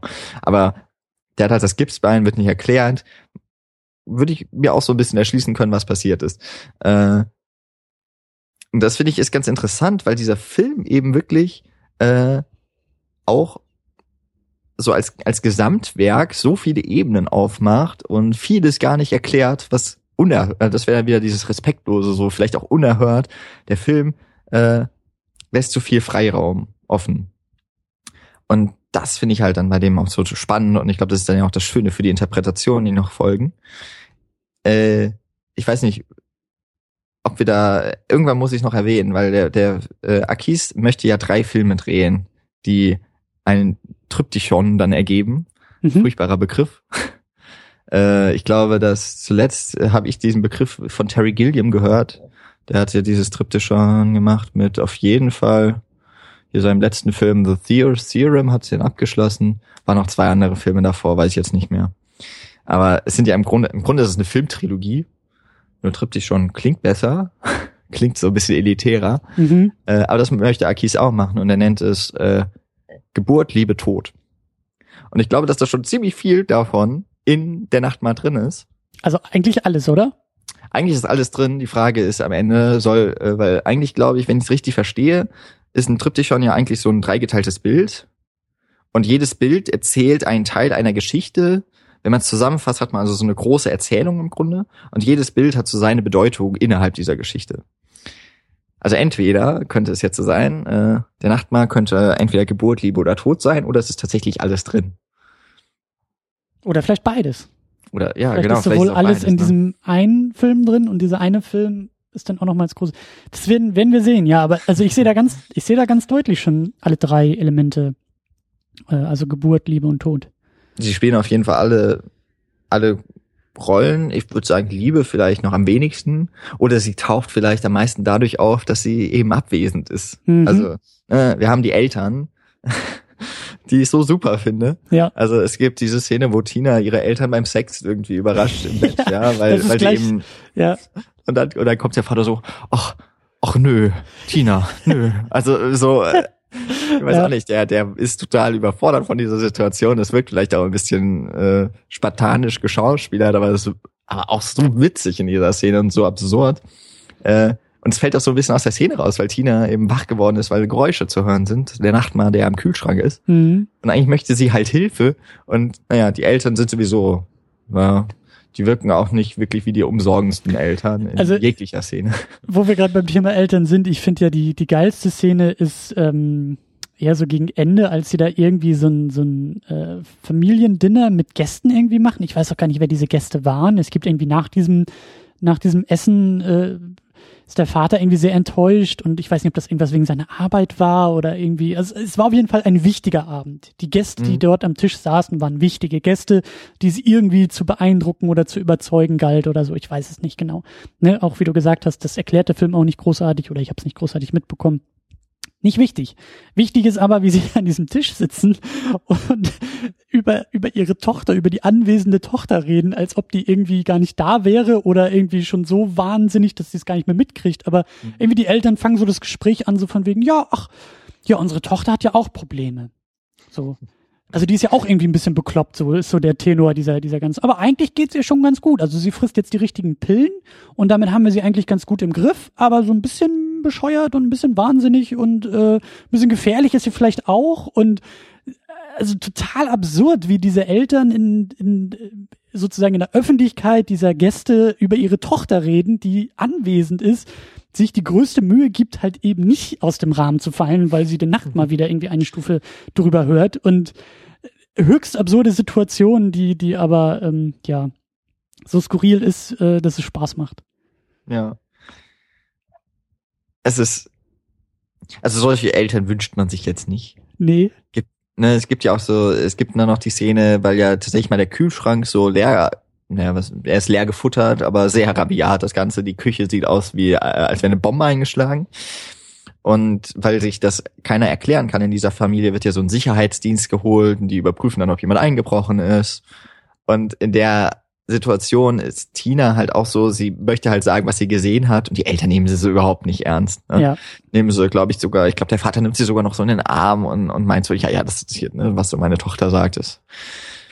Und da wird sie auch wirklich, sie bekommt keinerlei Unterstützung irgendwie in dieser Situation. Später wird sie ja sogar noch eingesperrt von ihren Eltern glaube ich Ja. zumindest, oder festgehalten, ne? Und also es hat so ein bisschen was, äh, vielleicht ist das auch so ein Kommentar auf, keine Ahnung, ob man es überhaupt schon mal so genannt hat, so eine Generation Ritalin oder sowas, ne? Mhm. Weil man ja so sagt, ne, die Kinder, ja, die gib ihnen halt die richtigen Pillen, dann sind sie schon ruhig. Ich find's, ich find's aber auch so wichtig, ähm, und das finde ich, ich find's toll gemacht, wie, wie Backstory eingebaut wird in den Film über Location. Also das, es, es gibt ja nicht, also wir werden ja reingeworfen in unsere Figuren, in unser ganzes Szenario, dann irgendwie noch durcheinander gewürfelt über Techno, Bässe, Schnitte und irgendwie Time Loops und der Film überfordert einen ja wirklich am Anfang. Aber er macht es dann sehr, sehr ruhig und nüchtern, als sie ja denn das erste Mal irgendwie zu Hause aufwacht und diesen Nachtmar hört. Und der ist unten in der Küche und ich glaube, sie ist irgendwie zwei Stockwerke drüber oder sowas. Und dann schleicht sie sich ja langsam durchs Haus, immer näher zu diesen Geräuschen. Und das erzählt schon so viel über sie, über ihr Leben und über ihr Elternhaus, also wirklich auch das Haus der Eltern. Weil es wird sofort klar, ja, also egal wo dieses Haus steht, wer sich so ein Haus leisten kann, ist schon mal gut betucht. Und das erklärt dann auch wieder eine ganze Menge über sie. Ja? Wohlstandskinder, die irgendwie kein, keine Ziele im Leben haben, kein, kein, kein, ja, kein Antrieb, äh, nihilistisch Party machen, durch die Gegend ziehen, weil sie es einfach können und nicht besser wissen.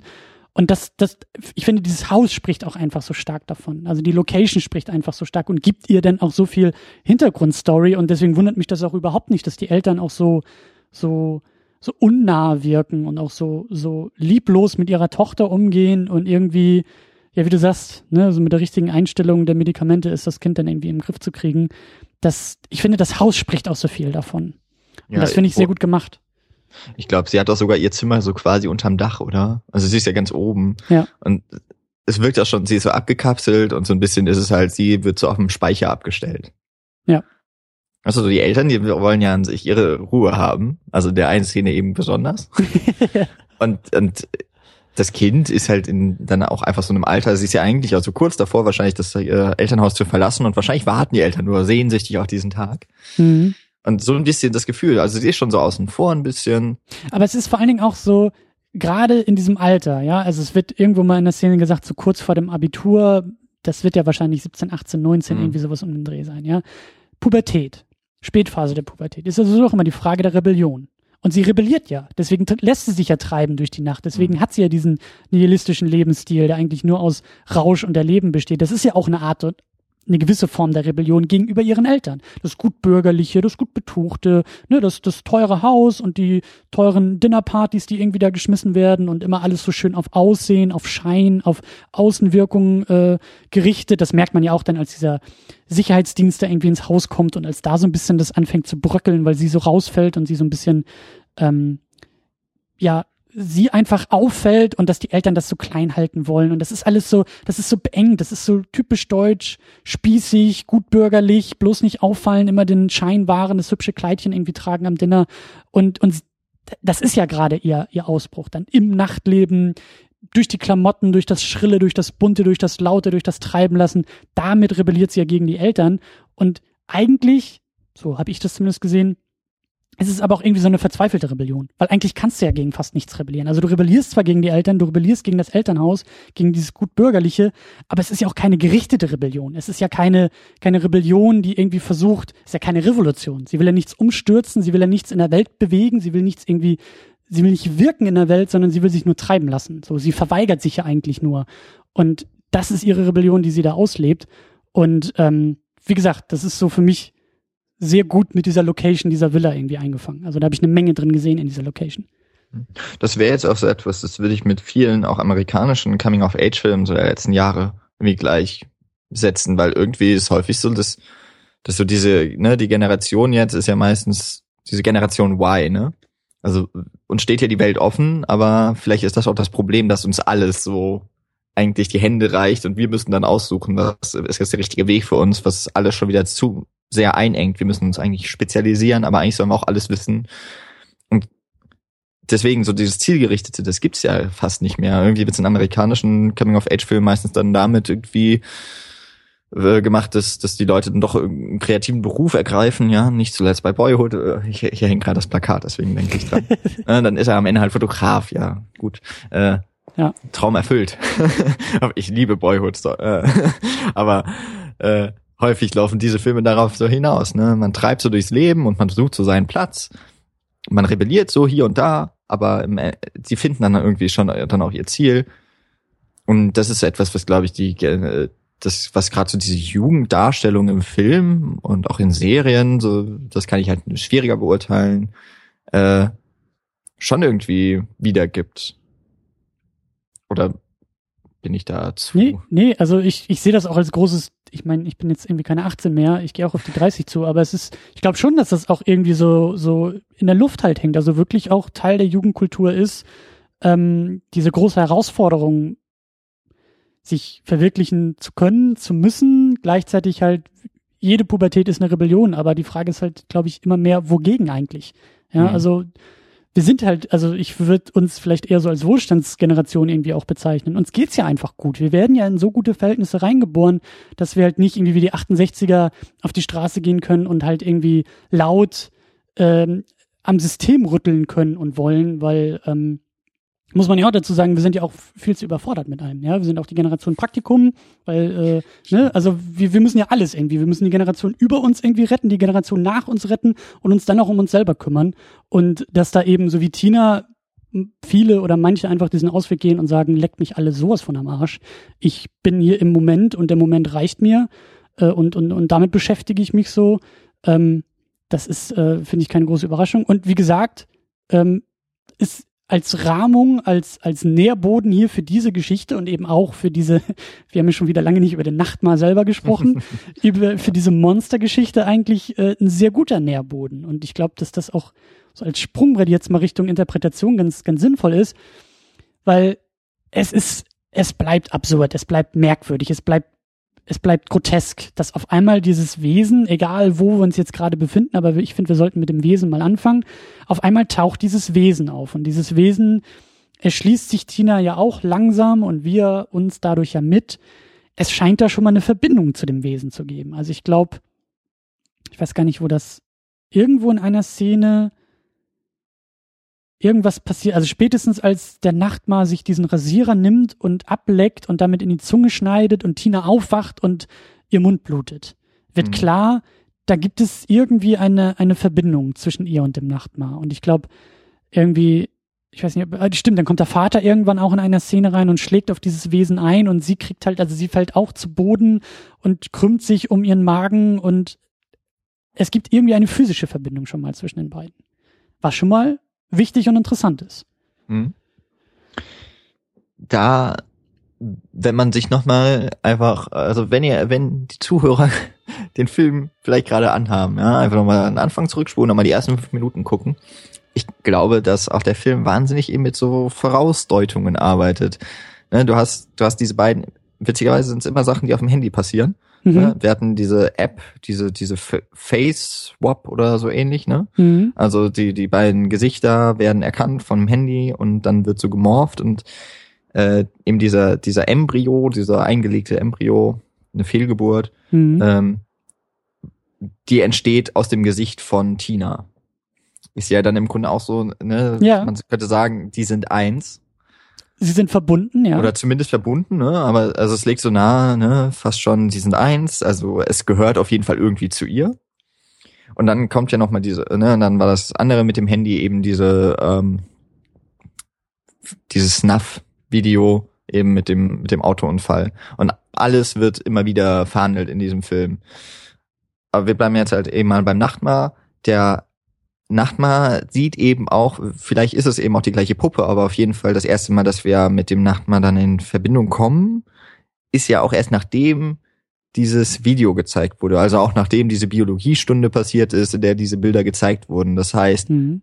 dieses Bild, das sich äh, dann manifestiert in dieser Figur des Nachtmars, in dieser Puppe, für, also in der, in der Puppe der im Filmproduktionsdesign, mhm. aber eben auch in Tina, äh, ist sehr geprägt von dieser Vorstellung des Embryos, des toten mhm. Embryos. Mhm. Ähm, was dann auch schon wieder so nahelegt, okay, sie imaginiert jetzt ja irgendetwas, sie äh, manifestiert Ängste in diesem Wesen. Ja, also das lässt immer noch alles sehr viel offen, finde ich, in so einer Interpretation. Aber allein dieses dieses äh, ineinander übergehen aber bei diesem Handy das, äh, auf die, in dieser Handy App legt für mich schon sehr nahe, dass es eben wirklich so aus ihr entsteht etwas anderes. Mhm. Ähm, was was dann schon vielleicht als erster Hinweis so dienen könnte. Und dann bin ich mir jetzt gerade nicht sicher, ob es diese Szene dann eben mit dem Kühlschrank auch schon gibt, dass sie dann einmal so davor kniet und äh, voll gekleckert ist irgendwie mit dem. Kommt kommt später. Also das kommt erst später, ne? Genau, das, das erste Mal ist ist der Nacht mal irgendwie vor dem vor dem Kühlschrank und plündert den selber. Mhm. Und dann gibt's später noch eine Szene, als sie sich immer mehr und das das finde ich halt eben, das meinte ich vorhin ja auch schon. Das ist eigentlich sehr interessant. Sie ist am Anfang einmal schreckhaft gegenüber dem Nachtmahl. Dann rennt sie jetzt zu ihren Eltern und erwischt sie dann mittendrin und so.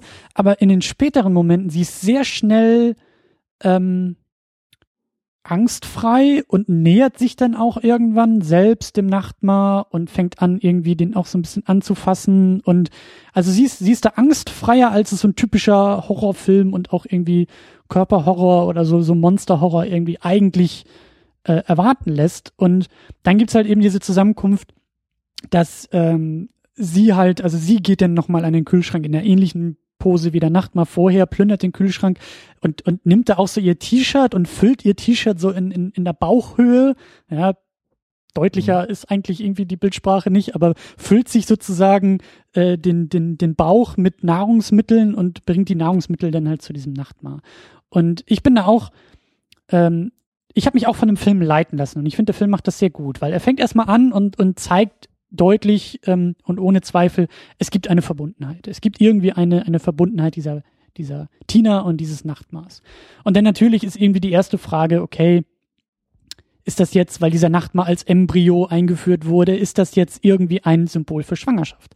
Ist sie schwanger. Egal in welchem Zustand sie jetzt gerade ist, ob sie am Anfang wirklich von einem Auto angefahren wurde, ob sie einfach nur einen ihrer vielen Drogenrausch-Momente äh, hat oder die Medikamente nicht wirken oder ob sie wirklich irgendwie durchgeknallt ist. Völlig egal, wo sie jetzt gerade sich befindet, aber durchläuft sie jetzt gerade irgendwie Angstzustände gegenüber einer Schwangerschaft, die sie hat oder nicht hat oder sich vorstellt.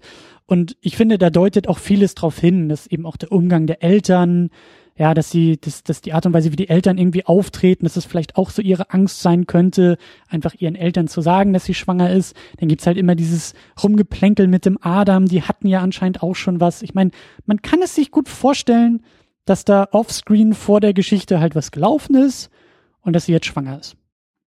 Und dass sie halt jetzt diese, ja, diese, diese Schwangerschaft, ob sie sie weiß oder nicht, aber dass sie halt Angst davor hat und dass sie das so in dieser, in diesen Bildern verarbeitet. Ähm, ich glaube, dass das keine allzu steile These ist, oder?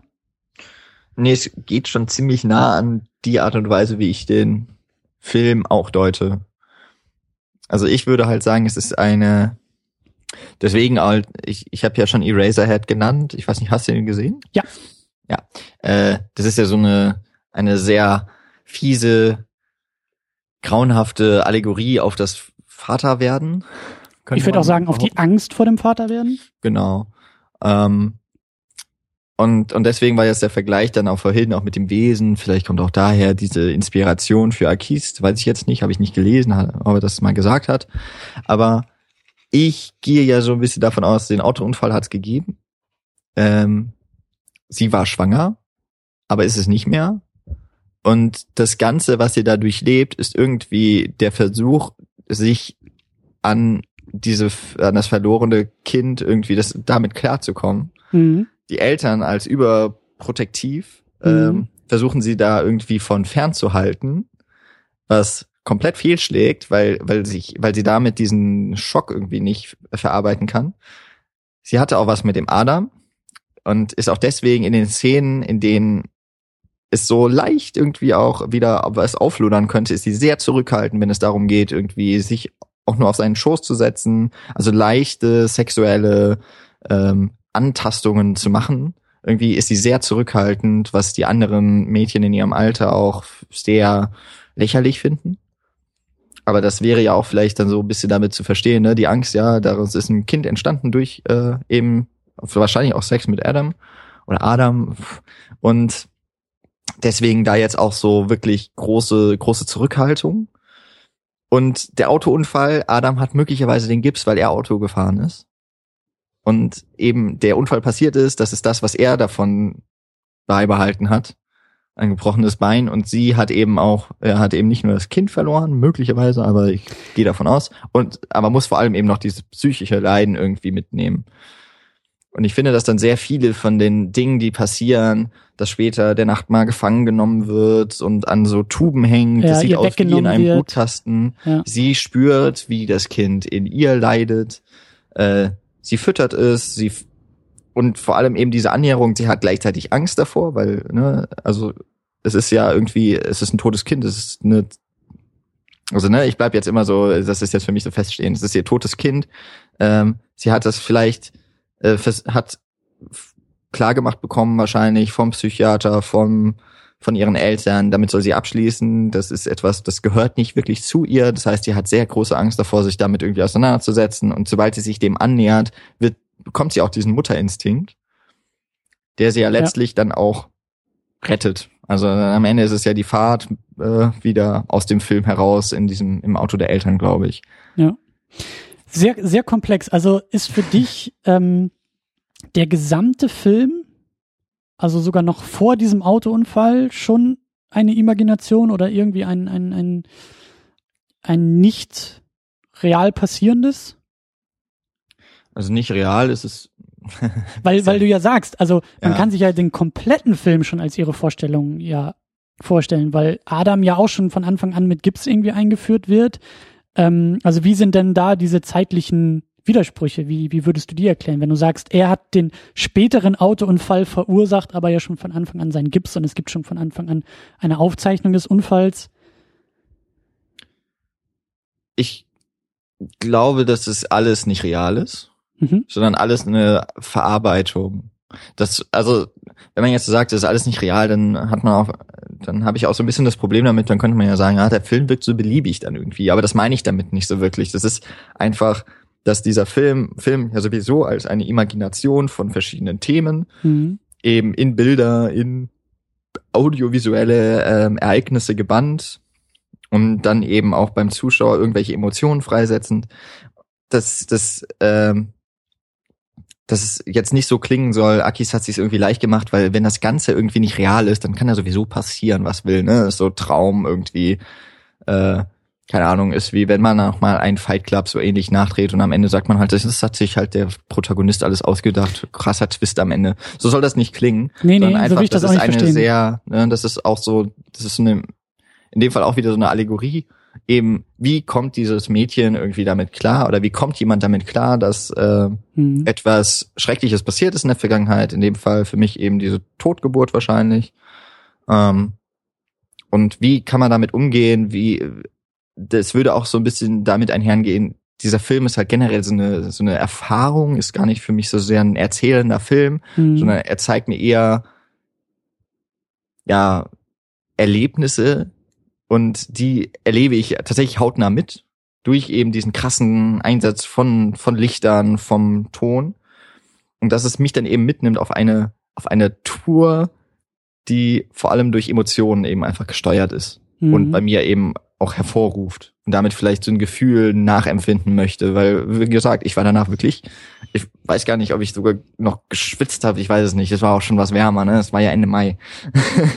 Aber ich war einfach wirklich fix und fertig danach und für mich war das eben Mhm. so eine auch eine Grenzerfahrung. Vielleicht ist das dann auch so dieses Mhm. äh, Respektlose wieder, wenn man darauf zurückkommen mag. Mhm.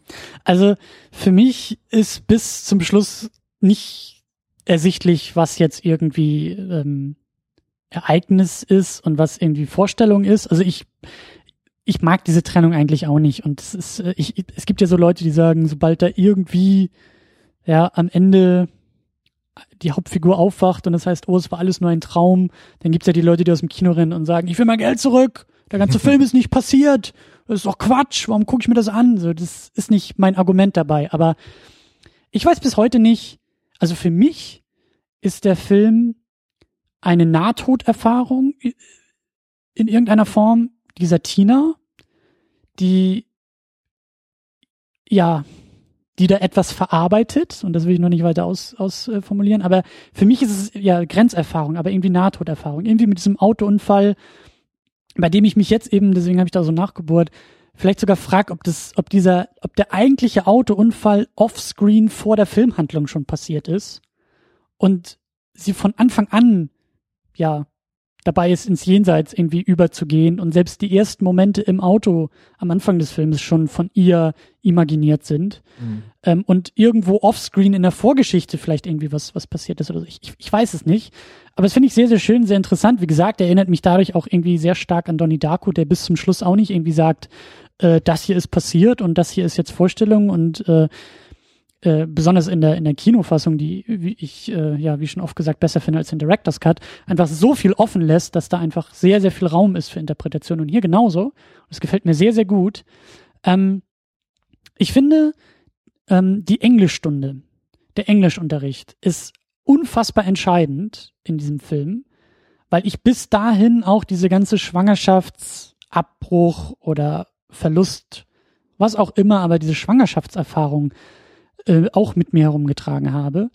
Und ich weiß nicht, ob du dich noch an diese Englischstunde erinnern kannst, aber sie kommt da irgendwie rein, nachdem sie eigentlich irgendwie krank war, zu Hause blieb, so, sie kommt einfach in den, in den Unterricht und alle ähm, schrecken so ein bisschen auf, sind ein bisschen besorgt, weil sie eigentlich so lange weg war und sie sagt, nee, nee, mir geht's gut, alles cool.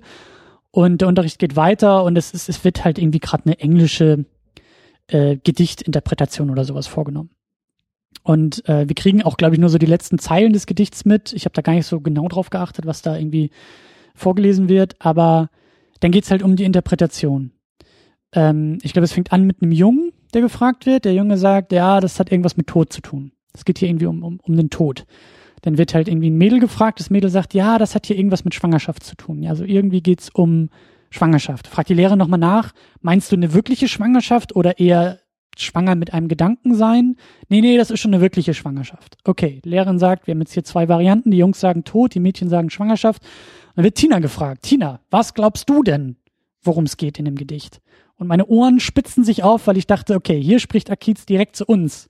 Weil ich war auch so Team Schwangerschaft, ja, das war auch so meine Interpretation. Das Thema Tod, ja, ist irgendwie auch damit drin, weil ich, wie gesagt, glaube, das ist so eine, so eine äh, ja, Grenzerfahrung, sie verlässt da gerade irgendwie irgendwo das Leben und verarbeitet da Ängste und so weiter. Und dann sagt Tina, ja, nee, es ist halt irgendwie ein Gefühl. Es geht um ein Gefühl. Und das finde ich, das finde ich interessant, weil, wie gesagt, ich habe das Gefühl, dass Akiz in dieser Szene seinen eigenen Film kommentiert und da irgendwie so gar nicht mal so kodiert irgendwie zu uns auch als Zuschauer spricht und sagt, okay, jetzt haben wir mal hier die beiden offensichtlichen Interpretationen meines Filmes, mit diesem Gedicht äh, äh, verhandelt. Aber was, wenn das Ganze noch viel, viel schwächer ist, wenn das Ganze noch viel, viel unkonkreter ist und einfach nur ein Gefühl äh, verarbeiten soll? Was ist, wenn diese, diese, was ist, wenn da wirklich irgendwo Tina, ob sie nun gibt oder nicht, träumt oder halt irgendwie eine, eine unwirkliche Erfahrung, eine unwirkliche Verarbeitung eines Lebensgefühls hat? Was ist, wenn dieser Nachtmar, wenn diese komplette dieses Verklemmte, dieses Eingegrenzte, dieses von außen Bestimmte, dieses über ihren Kopf hinweg entschiedene, dieses sich treiben lassen im Rausch, dieses ziellose Leben. Was ist, wenn das, wenn dieser ganze Film eigentlich nur ein in gewisser Weise spätpubertäres Lebensgefühl vermitteln soll und das auf die abstrusesten, grotesken, buntesten Bilder und Metaphern irgendwie macht? Und das ist für mich die, die, die Ebene, die ich am interessantesten finde. Ich glaube, dass das Ganze ein Lebensgefühl irgendwie darstellen soll. Der Nachtmar ist ein Lebensgefühl. Das, was Tina dadurch lebt, diese, diese, diese, dieses Leben, das ist das Lebensgefühl, was Akiz einfangen wollte. Ohne da jetzt vielleicht noch die großen, krassen Aussagen zu machen, sondern einfach nur, hey, das ist, das, dieses Gefühl ist das, was ich übermitteln will. Hast du It Follows schon gesehen? Ja.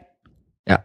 Äh, ne, Wäre recht ähnlich so daran. Ne? Da ist ja auch dieses It, ist ja auch nur eine Manifestation von einer Ja. Angst. Ja. Und ich glaube, also ich habe auch diesen Film mal, also Nachtmar habe ich auch so gesehen, habe gedacht, oh, das ist gerade, gerade ist irgendwie die Zeit des Horrorfilms, ja, endlich. Ja.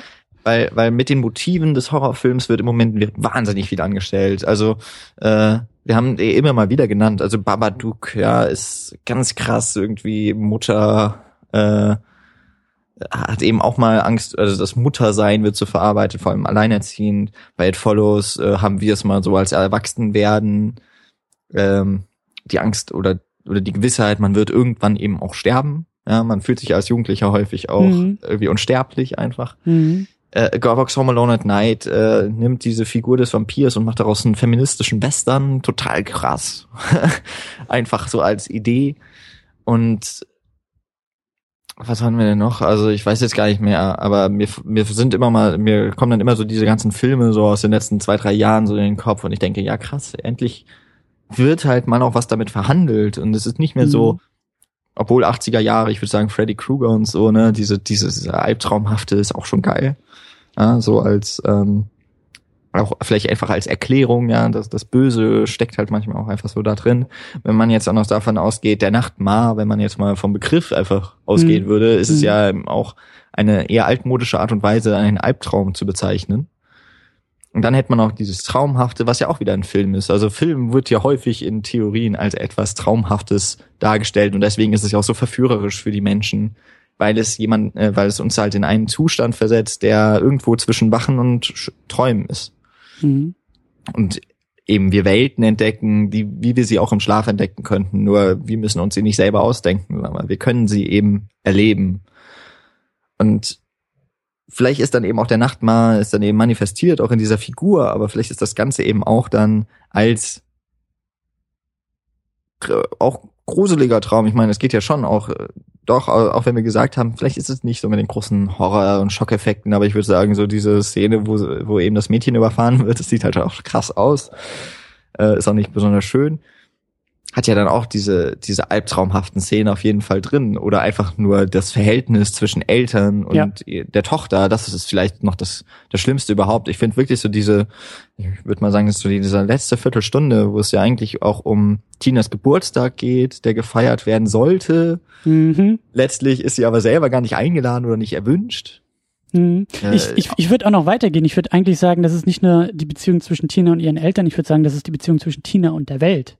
Oder, also ja. die Eltern sind Teil der Welt, aber auch die Freunde und auch die Schule, das ist ja alles irgendwie sehr bedrückend und sehr depressiv und irgendwie sehr negativ gefärbt, wie es halt eben so schön in einem Albtraum ist, weil du kannst nicht mit dem Finger drauf zeigen. Du kannst Ja. nicht, ne, es gibt nicht den einen Schockeffekt, es gibt nicht den einen Horroreffekt, sondern die ganze Stimmung ist ständig so, das ist alles irgendwie so leicht off, ohne dass du es genau bestimmen kannst. Und ich glaube so, dass das Fiese dann ist eben, oder auch wirklich so das Albtraumhafte ist, sie ist halt anders, diese Tina, aber wenn man jetzt auch sagt, dieses Gefühl, ist es vielleicht eben auch diese, diese Angst, die sie verspürt oder das, was sie nicht richtig greifen kann, das entfremdet sie ja von allem anderen. Ja. Und dadurch verliert sie den Anschluss, aber wird auch nicht mehr akzeptiert. Und das finde ich ist was ganz Grausiges. Auch dieser Gedanke, sie ist ja auch effektiv beim Psychiater, beim Psychologen. Ja. Und versucht ja die Hilfe zu kriegen, aber sie wird halt von außen auch irgendwie nicht mehr akzeptiert. Ja. Und das ist, glaube ich, so mit die größte Angst. Und die kann man, glaube ich, gerade auch im Erwachsenwerden, ist, das ist ja, wo man sich selber finden muss. Ja, man muss ja da gar nicht so weit gehen und sagen, man hat eine man hat eine psychische Störung oder so oder man hat man hat mit Depressionen zu kämpfen, aber man man findet sich ja selbst und ist selber noch nicht so gefestigt und wenn dann in diesem Prozess man auch noch äh, was ja auch im Film mehrfach glaube ich so vorkommt auch der Begriff des Freaks Ja. dann ist kann das wirklich eine eine ja traumatische da haben wir wieder den Traum auch und das Trauma hat man wirklich kann man ein traumatisches äh,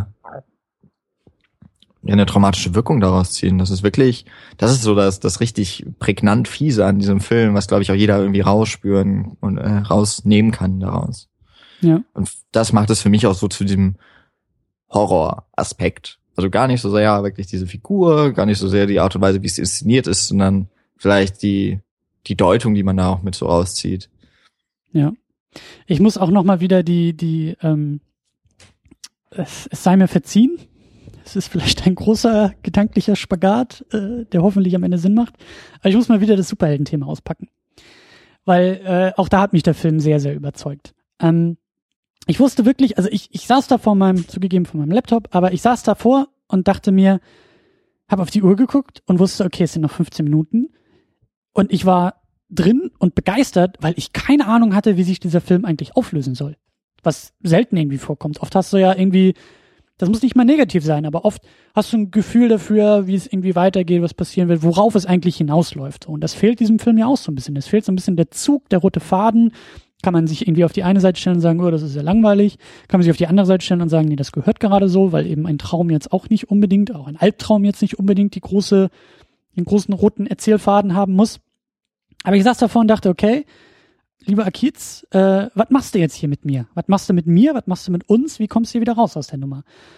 Und dann, ähm, ich glaube, sie, ich weiß gar nicht mehr, was so genau die Situation. Ich glaube, sie feiert da irgendwie den Geburtstag mit den Eltern und ich weiß nicht, was sie da irgendwie für eine Broschüre findet. Auf jeden Fall irgendwie große Krisensitzung. Sie geht zurück in ihr Zimmer, sie schmeißt sich ins Bett, ist halt irgendwie sauer. Und dann, dann gibt's aber so, so einen Schalter, der um, umschwingt. Ähm, sie setzt sich irgendwie hin, Sie fängt sich an zu schminken, sie zieht ein Kostüm an, ja, Haare werden anders gestylt, so eine Art Maske schminkt sie sich über die Augen, äh, stylt sich halt auf, die, die hochhackigen Schuhe kommen aus dem Schrank, sie macht sich bereit, sie schnappt sich den Nachtmar, sie stopft ihn in ihre Tasche und fährt äh, ja zu der Geburtstagsparty, die ohne sie gefeiert wird, aber bei den, bei den Freunden gefeiert wird. Und sie nimmt Kontrolle, sie nimmt, sie nimmt den Nachtmar an, sie nimmt dieses Wesen an, sie nimmt sich selber in dieser Rolle an und sie schlüpft auch irgendwie über eine Kostümierung erst so richtig in diese Rolle, in diese, wenn man so will, irgendwie ja auch Mutterrolle, so in diesem Bild weitergedacht. Und dann gibt's halt auch dieses total geile Bild, das wird schon so angeteasert, sie kommt dann ja rein in dieses Haus und hatte Nacht mal irgendwie so auf der Schulter, also so, auf der Hüfte, so typisch Mutterpose, ne, so das, das Neugeborene, das Baby, das Kleinkind so, so mit einem Arm, ähm, so auf der Hüfte tragend und steht schon vor dem Spiegel und, und hat schon so eine gewisse Heldenpose, hat schon so eine gewisse gestärkte Pose dabei inne und lässt den Nachtmar dann, dann, warum auch immer, aber lässt den irgendwie nochmal runter, geht dann auf die Party, verliert diesen Nachtmar, findet ihre Freunde, und bis dahin war ja eigentlich auch nie so wirklich klar, äh, wie dieses Wesen eigentlich funktioniert. Kann es verschwinden oder wird es nur von ihr gesehen oder mal von anderen Leuten auch, aber dann nicht von allen? Ähm, es ist, es ist, äh, bis zum Schluss war ich mir nicht so ganz sicher, wie sich diese Szene jetzt auflöst. Wird sie jetzt als völlig wahnsinnig abgestraft oder passiert jetzt irgendwie die große Heldwerdung? Passiert jetzt irgendwie was? Geht sie irgendwie auf da drin? Und genau das passiert. Sie findet die Nacht mal wieder und alle ihre Freunde, also das wird ja auch räumlich so, so geil getrennt, auf der linken Seite des großen Pools ist der Nachtmar, alle stürmen auf die rechte Seite des Pools, so weit wie möglich weg von diesem ja morbiden Horrorwesen und sie als einzige in dieser auffallenden Kostümierung stapft durch den Pool hin zu dem Nachtmar, wird auch noch irgendwie angeschrien von ihren Freunden, was machst du da, was machst du da? Und sie geht halt hin, schnappt sich dieses Wesen und ist dann, also nimmt nochmal diese, diese Mutter-Heldenpose ein, die dann auch so richtig schön eingefangen wird und die Kamera hält auch mal drauf. Und für mich war das echt so dieser Moment von, von, von Abschluss. Also sie, sie geht auf in dieser Rolle, in dieser Position, in diesem Kostüm, in diesem Status. Und vorher, das war ja auch so geil, vorher, stimmt, sie, sie hatte den Nachtmahr ja gar nicht bei sich zu Hause. Sie muss ja ins Krankenhaus einbrechen, da irgendwie, wo das Ding untersucht wird und holt es sich zurück. Also ich hätte nicht gedacht, dass dieser Film, der die ganze Zeit in dieser Albtraumthematik, was ist real, was ist wirklich, worum geht's eigentlich, Ängste, äh, Traumata werden da verarbeitet, dass der am Ende dann in dieser in dieser klassischen Heldenpose aufgeht, finde ich voll geil. Also auch weil dieses Bild so so anders und so frisch ist. Eine eine 19-jährige äh, die in ihrem Partykostüm mit hochgesteckten Haaren und hochhackigen Schuhen und dieser, dieser geschminkten Maske eigentlich so ins Berghain gehen will, steht aber mit ihrem Horrormonster-Embryo-Wesen stolz, stolzer Brust vor ihren Freunden und sagt, guckt mich an, das bin ich und so bin ich. Das finde ich total geil. Das ist total stark in, in Bildern einfach, total stark. Also bei Superhelden bist du ja mehr Experte als ich. Ah, aber finde ich sehr interessant und auch da nochmal so zu denken. Ich glaube, dass ich höre ja schon äh, auch die Superhero Unit. Also ne, kleiner Plug an dieser Stelle. bisschen Werbung. Äh, und ich da müsst ihr das glaube ich auch schon ein paar Mal erwähnt haben, dass ja der Held eigentlich auch so der Außenseiter ist. Ne? Ja, Freak und, ist ein ganz wichtiges genau. Thema dabei. Und das ist dann, das wäre jetzt schon so eine Sache, da würde ich sagen, das ist schon wieder interessant an Heldengeschichten, weil ich bin ja, ich bin ja persönlich jemand, der gar nichts mehr mit diesen Filmen anfangen kann, zumindest nicht mit neuen und äh, deswegen das auch nicht mehr gucke. Aber das ist tatsächlich so eine, so eine Sache, das ist natürlich dann auch cool, dass es in, oder es ist interessant, weil, weil es ja so omnipräsent im Moment ist in der Kultur, gerade eben auch Film, die, die gefühlt sind 80 Prozent der Block, Blockbuster aus Amerika eben äh, Superheldenfilme, dass das äh, mittlerweile auch so im, im Gedächtnis, im, im der Kultur verankert ist, dass mit diesen Bildern gespielt wird. Und mir ist es jetzt gar nicht mehr so bewusst gewesen. Ich weiß auch nicht, ob es mir damals aufgefallen ist, aber äh, ich kann mich gerade schon an das Bild erinnern und schon sagen, ja, stimmt. Äh, und das ist tatsächlich ganz cool, eben dann zu sagen, ja, und sie ist der Held dann aber eben auch als derjenige, der diesen wichtigen Schritt macht hin zu oh eben, das klingt jetzt total äh, pathetisch, aber hin zu einer besseren Welt. In dem Fall ist es ja auch so eine gewisse Art von Akzeptanz. Ja. Die sie überschreitet, diese Schwelle, die anderen eben nicht oder äh, nee, eigentlich bis zum Ende nicht, glaube ich. Die Eltern, sie kommen dann ja auch nochmal dazu und wollen sie ja irgendwie befreien von dem Monster. Ja. Aber sie steht da ja dann schon drüber. Und das ist ja im Grunde schon auch etwas, was die Helden durchmachen müssen, ne? Es ist, so, ja, es Moment. ist irgendwo, ähm, also ich habe mich immer noch nicht so sehr mit der Theorie der Heldenreise beschäftigt, aber das steckt ja eben ganz besonders auch in den, in den klassischen Superheldenfilmen immer mhm. mit drin. Und wie gesagt, bei der Superhero Unit sind wir jetzt so im, im Jahr 1990, hatten halt den ersten Batman von Tim Burton, der auch stark mit dieser Außenseiterrolle irgendwie spielt. Wir hatten Darkman von Sam Raimi, der das Ganze eher noch in so eine Monster-Thematik irgendwie verpflanzt.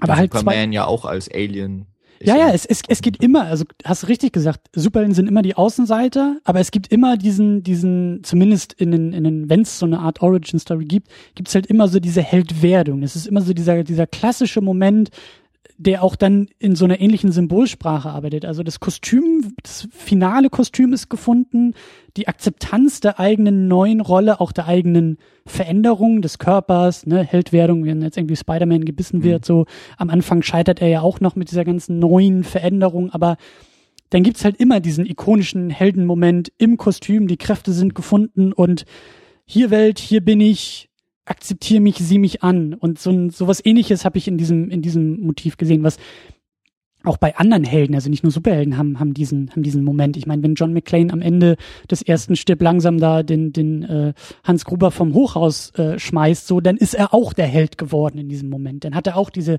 Heldenpose inne und hat seine Frau gerettet und hat das Ziel erreicht. Und genau diesen, diesen Mechanismus habe ich halt hier gesehen, auch in diesen, in diesen Bildern. Das ist halt einfach diese Akzeptanz der eigenen Rolle, mit der sie ja die ganze Zeit zu kämpfen hatte. Sie, ne, diese, am Anfang wollte sie den Nachtmann nicht, dann hat sie ihn angenommen, aber die anderen wollen ihn nicht. Und am Ende sagt sie, scheißegal, so, das bin ich jetzt, so bin ich, schaut mich an und sie ist stolz drauf und sie akzeptiert das. Und ich meine, wenn wir auch bei diesem, bei diesem Thema der Pubertät sind, erwachsen werden, so, das ist ja dann irgendwo dann der Ausweg aus dem Werden des Erwachsenwerdens, zu sagen, hallo Welt, hier bin ich, akzeptiere mich oder leck mich am Arsch. Und ähm, das finde ich, wie gesagt, auch in der Bildsprache sehr, sehr interessant, um dann halt eben wieder so über den Haufen geworfen zu werden, weil der Film dann irgendwie wieder so zurückspult und sagt, übrigens, weißt du noch am Anfang der Autounfall? Und ja. dann wird wieder irgendwie alles so über den Haufen geworfen, dass du als Zuschauer da sitzt und sagst, jetzt habe ich schon wieder gar nichts verstanden. Aber ähm, ja. Aber es geht ja ums Gefühl vielleicht einfach. Ja, und das ja, ja. Gefühl kannst du dann ja nicht mehr zurücknehmen. Das ist eben auch das Tolle bei dem Film. Es ist halt dann völlig losgelöst von den Ereignissen des Films. Die Ereignisse des Films sind eigentlich egal, da kann man stundenlang diskutieren und es ist eigentlich die völlig falsch, oder nicht falsch, aber es ist halt eine äh, zwecklose Diskussion zu sagen, was ist jetzt passiert und was nicht, weil ja, das, die Verarbeitung dessen, was der Film thematisiert, die ist da, egal ob jetzt irgendwie sie tot ist oder nicht oder schwanger oder was auch immer, aber so die Thematik ist halt da und wird verarbeitet. Und das ist, ich, ich finde das großartig. Ich finde das echt auch wieder den Bogen zurückgeschlagen zu diesem Podcast. Ich finde das halt, ich finde das halt auf eine gewisse Art und Weise so radikal und so respektlos, wie es irgendwie auch deswegen hat mich das auch gewundert, dass Arcade schon so alt ist. Ich hätte eher gedacht, das ist so ein, so ein, das ist so ein Jugendfilm, der auch von Jugendlichen irgendwie gemacht ist, weil, weil ich finde, das ist so, so tief verankert in dieser, in dieser Jugend, ähm, in der Jugendkultur und auch im, im, in der Pubertät, ne? So dieses, da bist halt jung und radikal und nimmst dir einfach Dinge raus, weil, weil du Bock drauf hast. So. Und, und genauso tritt dieser Film irgendwie auf. Deswegen Hut ab in allen Belangen. Da muss man vielleicht dann sagen, man braucht doch die Lebenserfahrung, um so einen Film auch mal zu machen. Wahrscheinlich, wahrscheinlich. Aber es ist, äh, ich assoziiere denn eher so das, ne, so, dann hast du schon ganz andere Lebenserfahrung gemacht und äh, bist an einem ganz anderen Punkt. Aber ähm, ja, auf jeden Fall ein, ein dickes Ding und eigentlich ist es mir so jetzt am Ende dieser Diskussion äh, ziemlich egal, dass mir die Kamera nicht gefallen hat. Eigentlich wollte ich da auch ein bisschen drüber schimpfen, aber ähm, naja, Handkamera und so. Ja, äh, da muss ich ja sagen, finde ich erstens eh nicht so schlimm und zweitens äh, Budget, ne? Ja, mir ist das mir ist das manchmal nur so ein bisschen zu nah und fast schon zu dokumentarisch irgendwie eingefangen. Ich hatte so den Eindruck, dass da nicht so viel Planung und Vorbereitung, sondern wahrscheinlich sehr spontan gearbeitet wurde und ich mir dachte, ah, da hätte man noch mehr rausholen können, aber es ist auch egal. Also es gibt diese eine Szene, das muss ich noch sagen, eben, ich glaube, das ist die, wo äh, die Tina dann die Treppe runterläuft. Das Haus ist halt auch einfach nur weiß, äh, weiß gestrichene Wände mhm. und da sieht irgendwie einfach mal was billig aus. Die Kamera geht halt der Tina hinterher, über die Schulter wird geguckt, die Treppe runter und es ist halt keine Steadycam, äh, dass die Schritte irgendwie abgedämpft würden. Das Ganze wackelt so ein bisschen und wirkt dann, aber in dem Moment, vielleicht ist es ja auch bewusst, also ich würde fast davon ausgehen, weil der ganze Rest des Films ist so wirklich sehr bewusst irgendwie gewählt, was ist im Bildausschnitt zu sehen, wie ist geschnitten. Mhm. Und da in dem Moment ist es eben ganz nah an der Figur und es hat so etwas vielleicht auch dokumentarisches, weil dieses witzigerweise ist es dann ja wahrscheinlich einer der fantastischen Elemente, der auf keinen Fall real ist, der aber genauso inszeniert ist, als wäre er es. Ja. Aber der, der fällt so ein bisschen raus, vielleicht dann auch aus dem Film. Ja. Aber ja, sei es drum.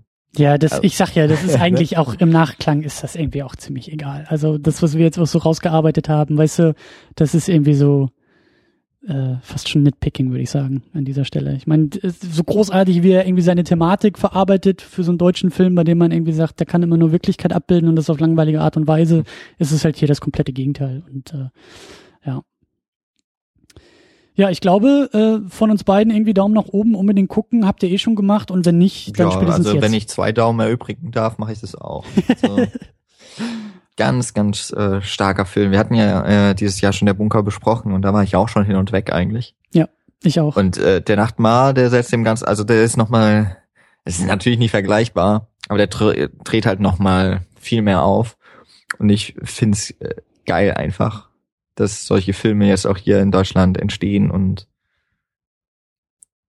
ja überhaupt, dass diese Filme entstehen, äh, dass die dass und gezeigt die, werden und genau. diskutiert werden und irgendwie ähm, ja ähm, vielleicht auch so ein bisschen mal was was aufrütteln, mal so ein bisschen irgendwie Wellen schlagen und hoffentlich irgendwie auch ein bisschen in die Zukunft strahlen können und das Ganze nicht irgendwie nächstes Jahr wieder völlig abflacht. Aber du hast recht, also wir hatten auch hier, ne, wir hatten ja die Sendung zusammen gemacht, der Bunker, dann der Nachtmar, der irgendwie im Sommer kam. Jetzt, ich bin, so wie jetzt hier beim Nachtmar eigentlich immer spät dran. Toni Erdmann wird ja irgendwie über alles gelobt.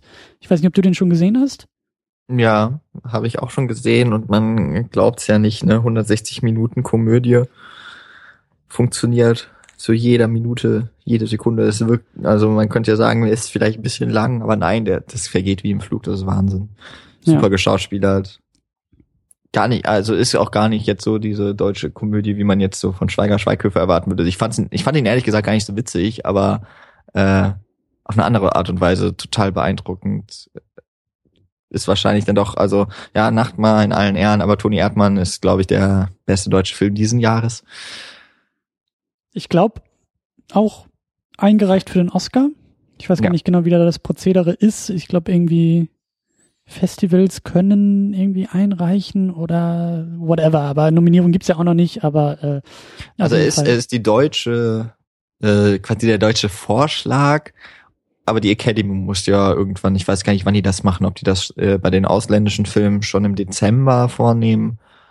Aber quasi wie, wär, wie könnte man das denn beschreiben? Äh, was jetzt gemacht wurde, ist so wie beim Eurovision Song Contest im Grunde, dass man auswählt, welche Paar, wer soll halt für das Land antreten. Und jetzt kommt noch die Phase, da muss jetzt noch. Jetzt kommt der Recall. Genau, so quasi. Ja, Ja, ja, muss und noch davon Academy werden dann- entscheiden. Genau, und die Academy nimmt dann, glaube ich, irgendwie fünf, sechs Vertreter oder sowas. Genau. Und davon wird dann einer ausgezeichnet.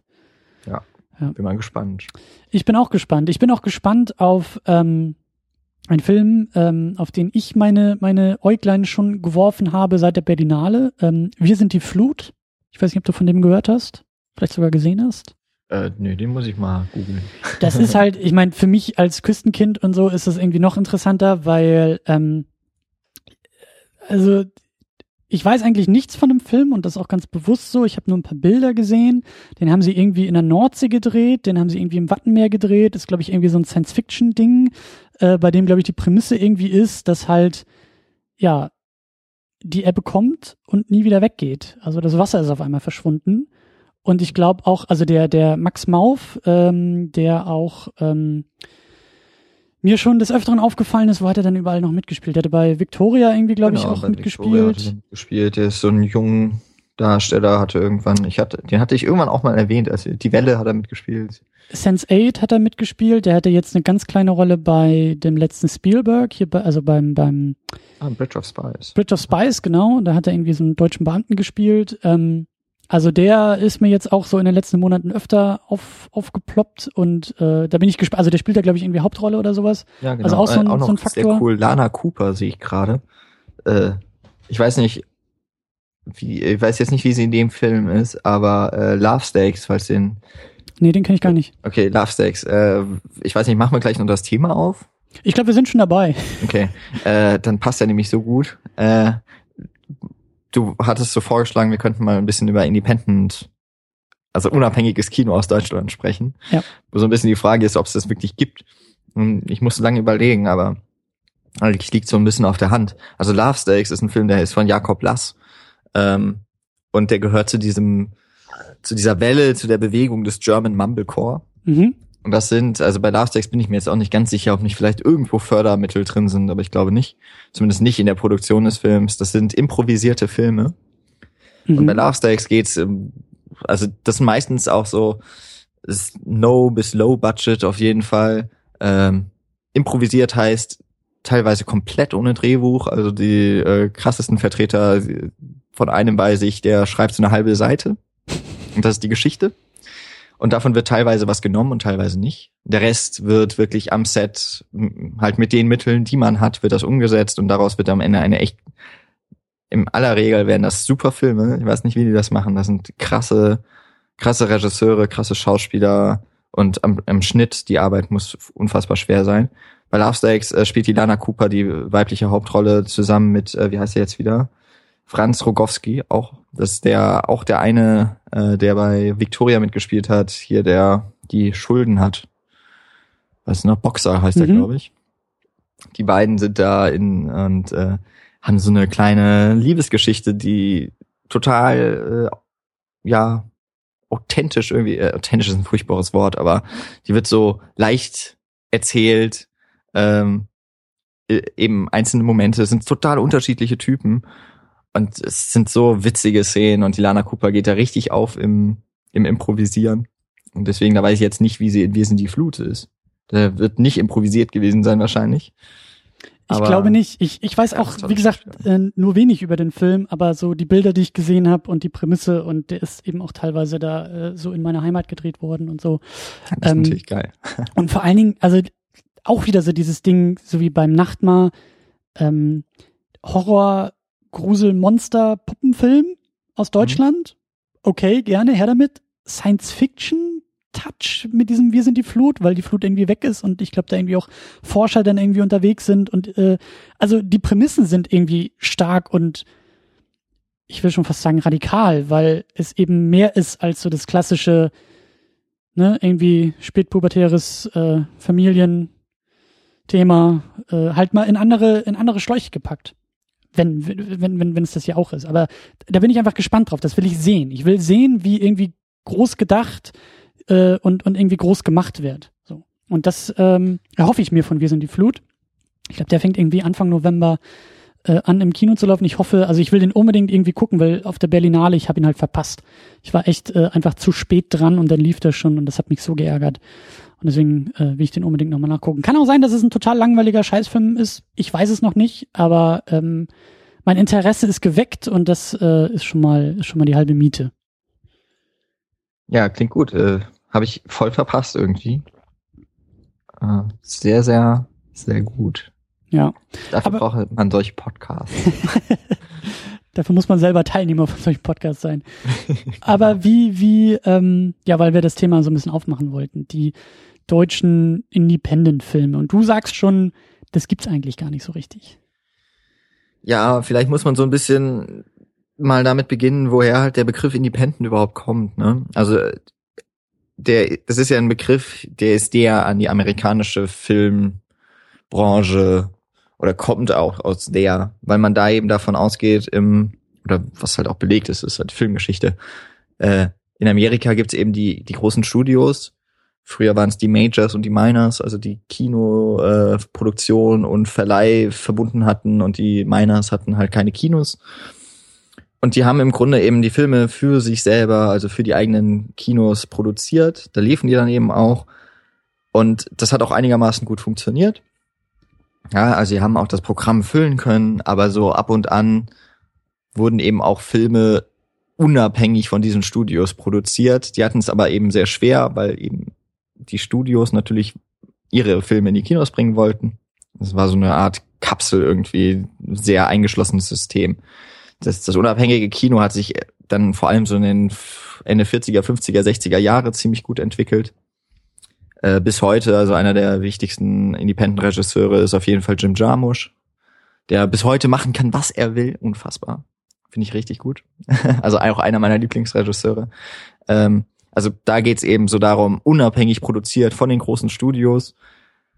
Jetzt weiß ich gar nicht, wir hatten letztens, äh, die Folge ist dann auch schon erschienen. Bei uns haben wir über Hollywood und Blockbuster-Kino gesprochen. Da hatte ich schon mal so eine Quizfrage gestellt. Jetzt kann ich dir ja mal eine stellen, äh, weil, es, es vielleicht ganz gut ist, ganz gut passt. Oha. Der erfolgreichste amerikanische Independent-Film aller Zeiten, weißt du, welcher das ist? Ähm, da gibt's glaube ich, mehrere Möglichkeiten. Entweder es ist Deep Throat. Oder? ja, weil ich nicht genau weiß, ich glaube, bei dem ist irgendwie ja nicht so ganz klar, wie, ähm, wie der, wie der irgendwie die Produktion war und wie teuer der wirklich war und bla bla bla. Ich hatte das neulich, Mann, ey, ich habe da noch irgendwie, irgendwie habe ich sowas gesehen und gelesen. Das war auch so ein Ding. Hier, äh, Blair Witch, Blair Witch Project. Hat also der ist auf, ja, der ist auf jeden Fall einer, der auch so von der, von dem äh, Budget zum Einspielergebnis ist wahrscheinlich einer der genau. erfolgreichsten aller Zeiten. Genau. Ähm, wird jetzt vielleicht auch einige wundern, wäre ja schön. Der erfolgreichste Independent-Film aller Zeiten ist vom Winde verweht. Oh, okay. Gone with the Wind äh, weil tatsächlich die Produktion, äh, das war die Firma von Selznick, der wahnsinnig viel produziert hat, auch in Amerika. Letztlich war der Film dann im Verleih von einem der Major Studios, aber produziert wurde er unabhängig von dem Studio. Ja, genau, das sind ja auch immer dann so Sonderregelungen, ne? Genau, oder so, genau. So Grenzfälle, ne? Äh, deswegen so das Independent-mäßige. Äh, hat bis heute so viel eingespielt, wie kein Film mehr einspielen wird, also mehrere Milliarden Dollar. Inflationsbereinigt. Natürlich, klar. Ja. Aber äh, das, der hat auch wahrscheinlich, der hat auch über eine Milliarde äh, Kinotickets wahrscheinlich gelöst.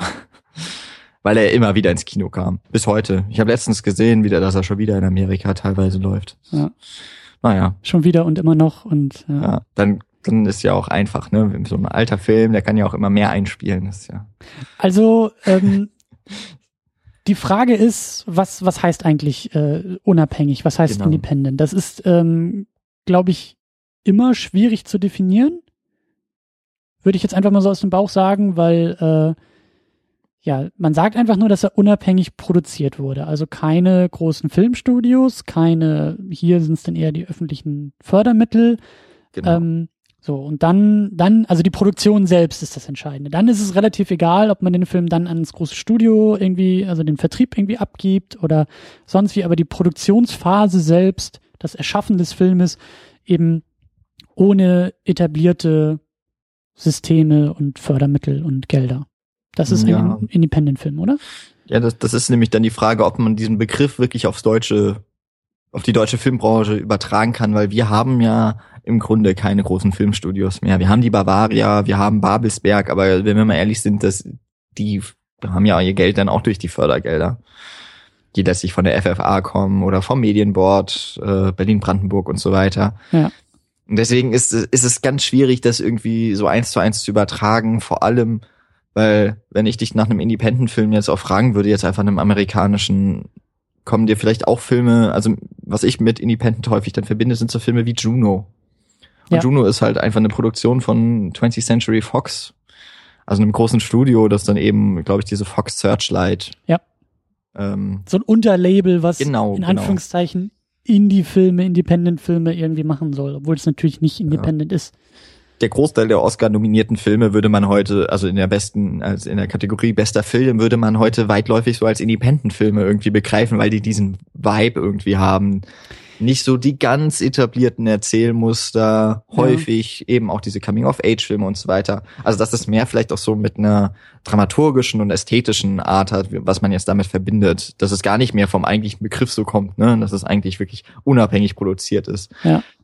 Und Und muss man ist jetzt, ja- jetzt fragen, welche, welche, welche Definition möchte man anlegen daran? Und eigentlich ist es dann ja auch noch gemein, weil du kannst ja dem Film selten einfach so absehen, wie er produziert wurde. Also das Independent bezieht sich auf die Produktionsphase Mhm. und da musst du im Endeffekt eigentlich in die Steuerbücher der Filmproduktion reingucken, um es abschließend beurteilen zu können. Und das siehst du ja nicht, wenn du aus dem Kino rauskommst und sagst, das war jetzt ein toller Film oder so. Und wie du sagst, dann vermischt sich halt eben, vermischen sich Erzählformen und Erzählthematiken, ähm, die man eigentlich aus Independent-Kino-Produktion kennt, dann eben auch in, in, in große Produktionen. Also es ist, es ist schon sehr schwer zu trennen, zu definieren, sehr schwammig, sehr große, sehr, sehr, ja, sehr starke Übergänge. Aber ich würde schon sagen, so, also wenn es ein deutsches Independent-Kino gibt, dann müsste es natürlich, äh, müssten es Filme sein, die ohne öffentliche Fördermittel auskommen.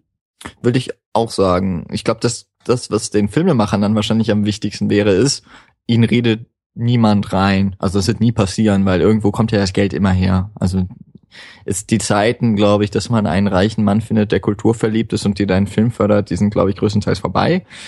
Gab es, glaube ich, tatsächlich mal so in den 70er Jahren. Aber ähm, da ist wahrscheinlich wirklich so die Frage, wie unabhängig darf man als Regisseur, die ja dann häufig noch auch in der Produktion eh dann mit äh, tätig sind, Drehbuchautor, so wie jetzt eben hier auch Akiz, wie unabhängig kann man seine Vision umsetzen? Und die Erfahrung zeigt auf jeden Fall, sobald, äh, das ist sehr schnell passiert dann eigentlich, wenn man Fördermittel haben möchte, ist das Fernsehen mit drin und dann hast du schon mal mit mindestens einem Redakteur zu tun. Hast du wahrscheinlich noch eine dramaturgische Beratung oder wie auch immer das dann heißt. Ich müsste mal, heißt tatsächlich, glaube ich, so.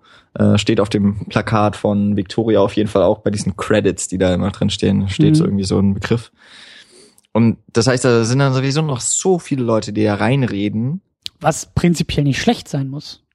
Ja, Das ist es ja gibt auch- ja auch dieses Sprichwort, ne, zu viele Köche verderben den Brei. Klar, äh, vielleicht auch die falschen Köche verderben den Brei. Es ist Stimmt, natürlich ja. auch richtig, aber Die ähm, falschen Gewürze. Ja, ähm, weil wenn du sagst, ne, auf dem Victoria-Poster steht's auch drauf, der fühlt sich jetzt nicht unbedingt an wie ein äh, Film der öffentlich-rechtlichen Förderung. So, der ist relativ frisch auf einmal. Ähm, Ja.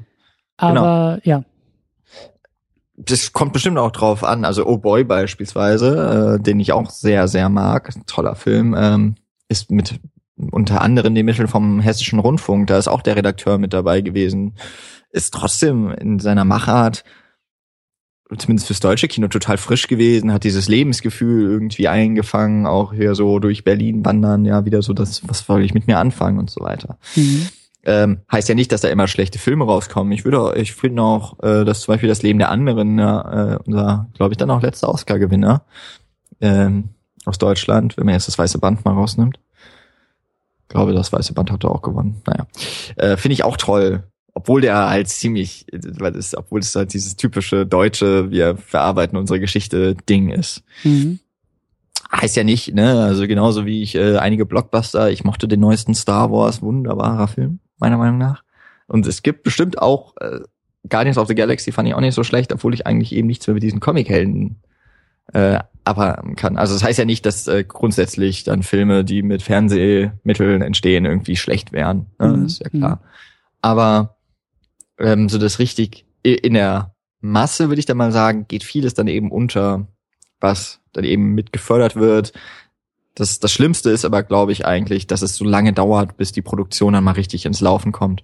Weil du bist wahnsinnig lange damit beschäftigt, Fördergelder zu beantragen, dann bist du sehr lange im äh, damit beschäftigt, das Drehbuch anzupassen, bis du überhaupt dann mal dazu kommst zu drehen, dann meistens in viel zu kurzer Zeit mit zu wenig Budget das versuchst umzusetzen, was im Drehbuch eben steht. Mhm. Und dann, dann sind das eben so die Probleme, dass aber auch einfach ein Film fünf Jahre lang braucht, um zu entstehen. Mhm. Dass äh, beim ZDF das kleine Fernsehspiel, glaube ich, bis zum Jahr 2018 jeglicher Sendeplatz ausgebucht ist. Das heißt, bis dein Film überhaupt mal äh, rauskommt, bist du vier Jahre beschäftigt oder drei Jahre beschäftigt mit einem einen Film und du Mhm. möchtest ja im Grunde einfach drehen. Weil ich glaube, man möchte auch das Drehen ziemlich schnell einfach hinter sich bekommen, weil das ja auch wahnsinnig stressig ist. Mhm. Ja, ist dann natürlich immer schwierig. Man hat es jetzt auch bei, also der Nachtmar, äh, ich bin mal gespannt, ob der jemals im Fernsehen laufen wird. Wenn dann vielleicht mal bei irgendeinem dritten Sender, also wo ist der entstanden? Weiß ich jetzt gar nicht mehr, aber wäre doch Berlin, ne? also RBB vielleicht würde sich da mal anbieten oder so. Dass der das mal irgendwann versendet, wahrscheinlich so um Nachts um halb 23 drei. Uhr. Ja, genau. genau. Ja, wenn man halt mal einen Sendeplatz irgendwie frei hat. Ja.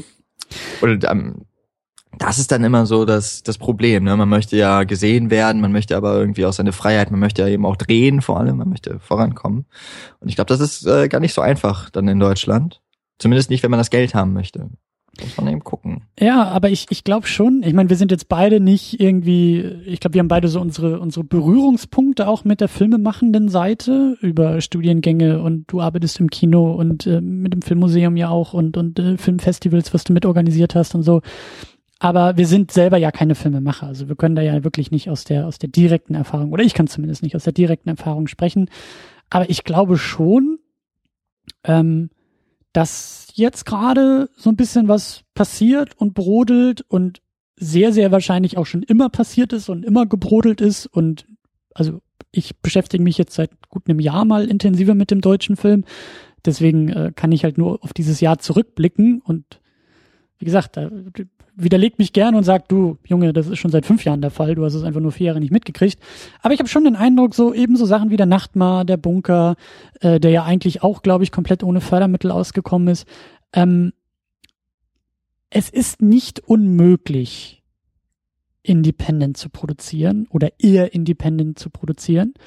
Und ich glaube, dass da dass da, dass da auch noch was passieren wird. Ich meine, klar, es ist halt immer noch schwer. Du musst die Dinger irgendwie ins Kino kriegen, dann haben sie irgendwie einen limitierten Lauf, dann äh, auch immer noch ein Riesenthema und ein Riesenproblem ist eigentlich auch das Publikum zu diesem Film irgendwie hinzukriegen.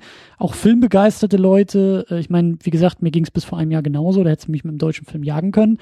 Jetzt bin ich eher bereit, auch mal irgendwie ein bisschen die Ohren zu spitzen und zu gucken, was kommt wann raus und was lohnt sich und was nicht und so. Aber ich will da nicht, ich will das Bild nicht zu negativ zeichnen. Ich glaube schon, dass da im Untergrund ist sowieso immer was gelaufen. Also das wirklich No-Budget-Kino und, und oder No-Budget-Filme und so, die, die, die werden gemacht, die wurden immer gemacht. Ähm, aber ich glaube schon, dass da, also es ist noch eine riesen Herausforderung auch für den, für den deutschen Film insgesamt, neben diesem wirklich etablierten System der Filmförderung und äh, trotz aller Kritik und allen äh, ja, ähm, äh, Problem, die es irgendwie mit sich bringt. Es ist halt etabliert, es funktioniert. Du kannst, egal ja wie und was das Ergebnis nachher ist, aber du kannst oder einige können über dieses System ihre Filme produzieren. Aber entscheidend und spannend wird die Frage, ob neben diesem etablierten System tatsächlich auch noch irgendwie eine Alternative auch wachsen kann und sich etablieren kann und andere, ich meine, es, es geht immer um Geld bei der ganzen Sache. Und auch wenn du sagst, es ist independent produziert, ich glaube nicht, dass Akiz 100.000 Euro irgendwie auf der hohen Kante hatte und da verbrannt hat. Du brauchst immer Geldgeber. Und wie du sagst, entweder das ist irgendwie der reiche Mäzen, der irgendwie zu dir sagt, jo, ich kann hier irgendwie 50.000 verbrennen und glaub an dich und dein tolles, deine tolle Vision, so, dann hast du vielleicht den, den Sechser im Lotto gewonnen in, an dieser Stelle. Geld ist aber immer ein Problem. Und die Frage wird, glaube ich, auch sein, auch Crowdfunding ist da auch nicht die Lösung für alles. Aber ich glaube schon, dass so, dass jetzt was passiert. Jetzt im Kleinen ergeben sich Dinge und dann hast du halt so, du, du brauchst auch so, so Vorreiter oder, oder halt so Exemplare wie eben der Bunker, der Nachtmar, äh, um, um irgendwie auch so als, als Lichtgestalt zu funktionieren, als positives Beispiel zu funktionieren. Ich kann mir vorstellen, ich weiß nicht genau, wie die Zahlen sind, ich weiß nicht genau, was da, was da die Finanzen nachher sagen, aber wer jetzt vielleicht irgendwie so einen gewagteren Independent-Film in Deutschland produzieren will, kann zumindest auf den Bunker zeigen und auf den Nachtmar zeigen und sagen, guck mal, unmöglich ist es nicht. Und wenn du vielleicht ein bisschen Ahnung von Film hast und vielleicht auch irgendwie ein gewisses Verständnis oder einen gewissen Anspruch hast, das sind doch schon auch gute Filme, die dabei entstanden sind. Also, weißt du, so, also als, als Argument, als Argumentationshilfe können diese Filme vielleicht auch funktionieren. Und wer weiß, was wir denn in fünf Jahren vielleicht irgendwie mal sehen werden. Keine Ahnung. Also es ist ja sowieso auch der Fall, trotz, wie gesagt, wir schimpfen so ein bisschen zumindest auch über die öffentlich-rechtlichen, da wird auch noch was passieren müssen. Die werden auch nicht irgendwie in den nächsten zehn Jahren weiterhin irgendwie ihren Musikantenstadel bis zum, bis zum geht nicht mehr fahren und, und irgendwie nur noch Till Schweiger irgendwie fördern oder so. Ich, also Umbrüche werden passieren. Ich glaube aber nicht, dass es halt die große Revolution wird. Ich glaube nicht, dass von heute auf morgen auf einmal alles anders wird. Ich glaube, das wird ein sehr mühsamer Prozess, ein sehr langsamer Prozess, aber ich sehe Chancen in beiden Systemen. In dem Filmförderungssystem, aber auch in dem Antisystem der Filmförderung, also in dem, was nichts mit Filmförderung zu tun hat. Es braucht halt Strukturen, es braucht Zeit, es braucht halt, ja, es braucht Zeit. Das ist eigentlich ein wunderschönes Plädoyer, dem ich gar nichts hinzufügen möchte, weil es, man muss einfach, vielleicht das noch, äh, auch bei dem unabhängig produzierten wäre einfach wichtig, ähm, damit das fortbestehen kann, dass die Leute nicht an Selbstausbeutung irgendwie daran gehen müssen. Weil wenn das eben passiert, dann kann man davon ausgehen, dass das vielleicht ein, zwei Filme mal funktioniert. Aber spätestens beim dritten muss man dann auch einfach eingestehen, dass das keine, keine zukunftsfähige, keine tragende Funktion ja. mehr hat. Ich würde mir eben auch wünschen, dass irgendwie tatsächlich mal an diesem gesamten System der Förderung gerüttelt werden würde. Es wurde ja jetzt ein bisschen was, äh, gab ja eine Novelle des Filmförderungsgesetzes, aber die äh, gefällt, glaube ich, auch nicht so vielen Leuten was. Äh, so dass es mehr Geld gibt, aber für weniger Projekte. Es gibt äh, faktisch zu viele deutsche Filme pro Jahr. Ähm, dass es unmöglich ist, äh, bei der Anzahl von Kinozuschauern, dass jeder ein Hit wird.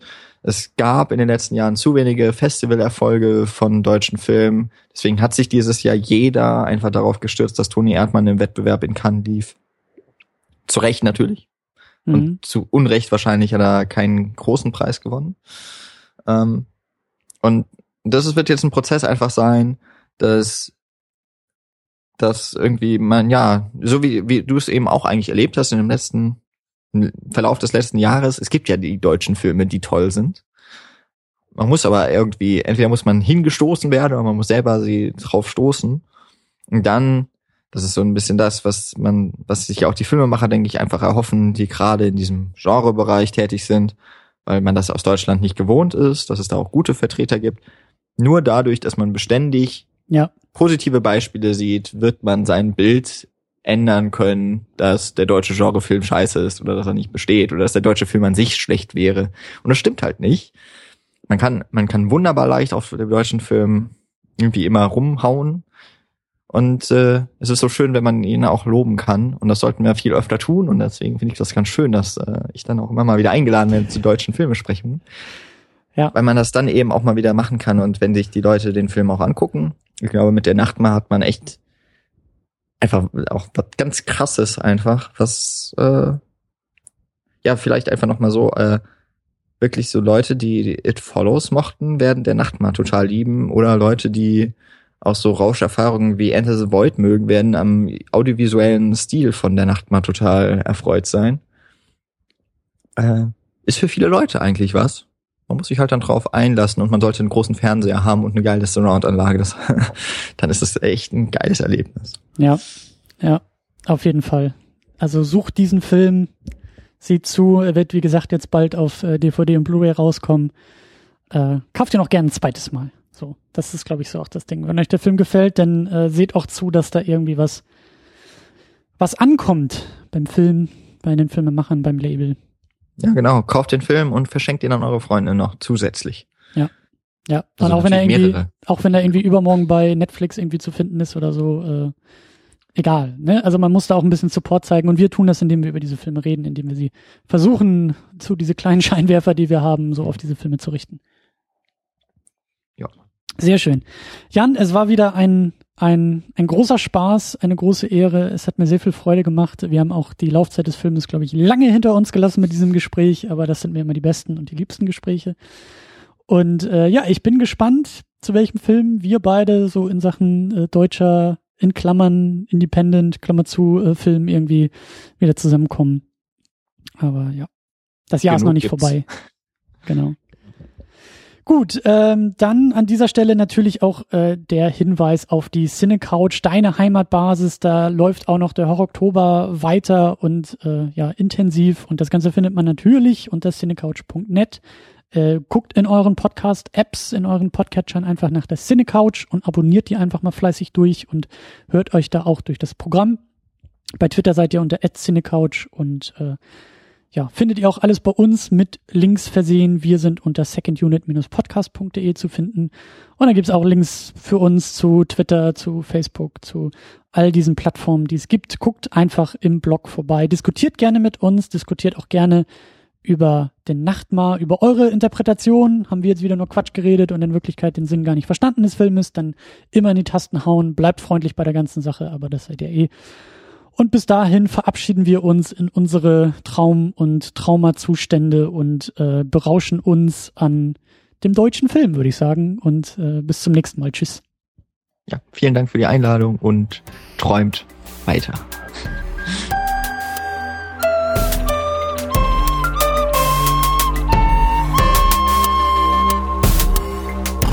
Second Unit. Second Unit.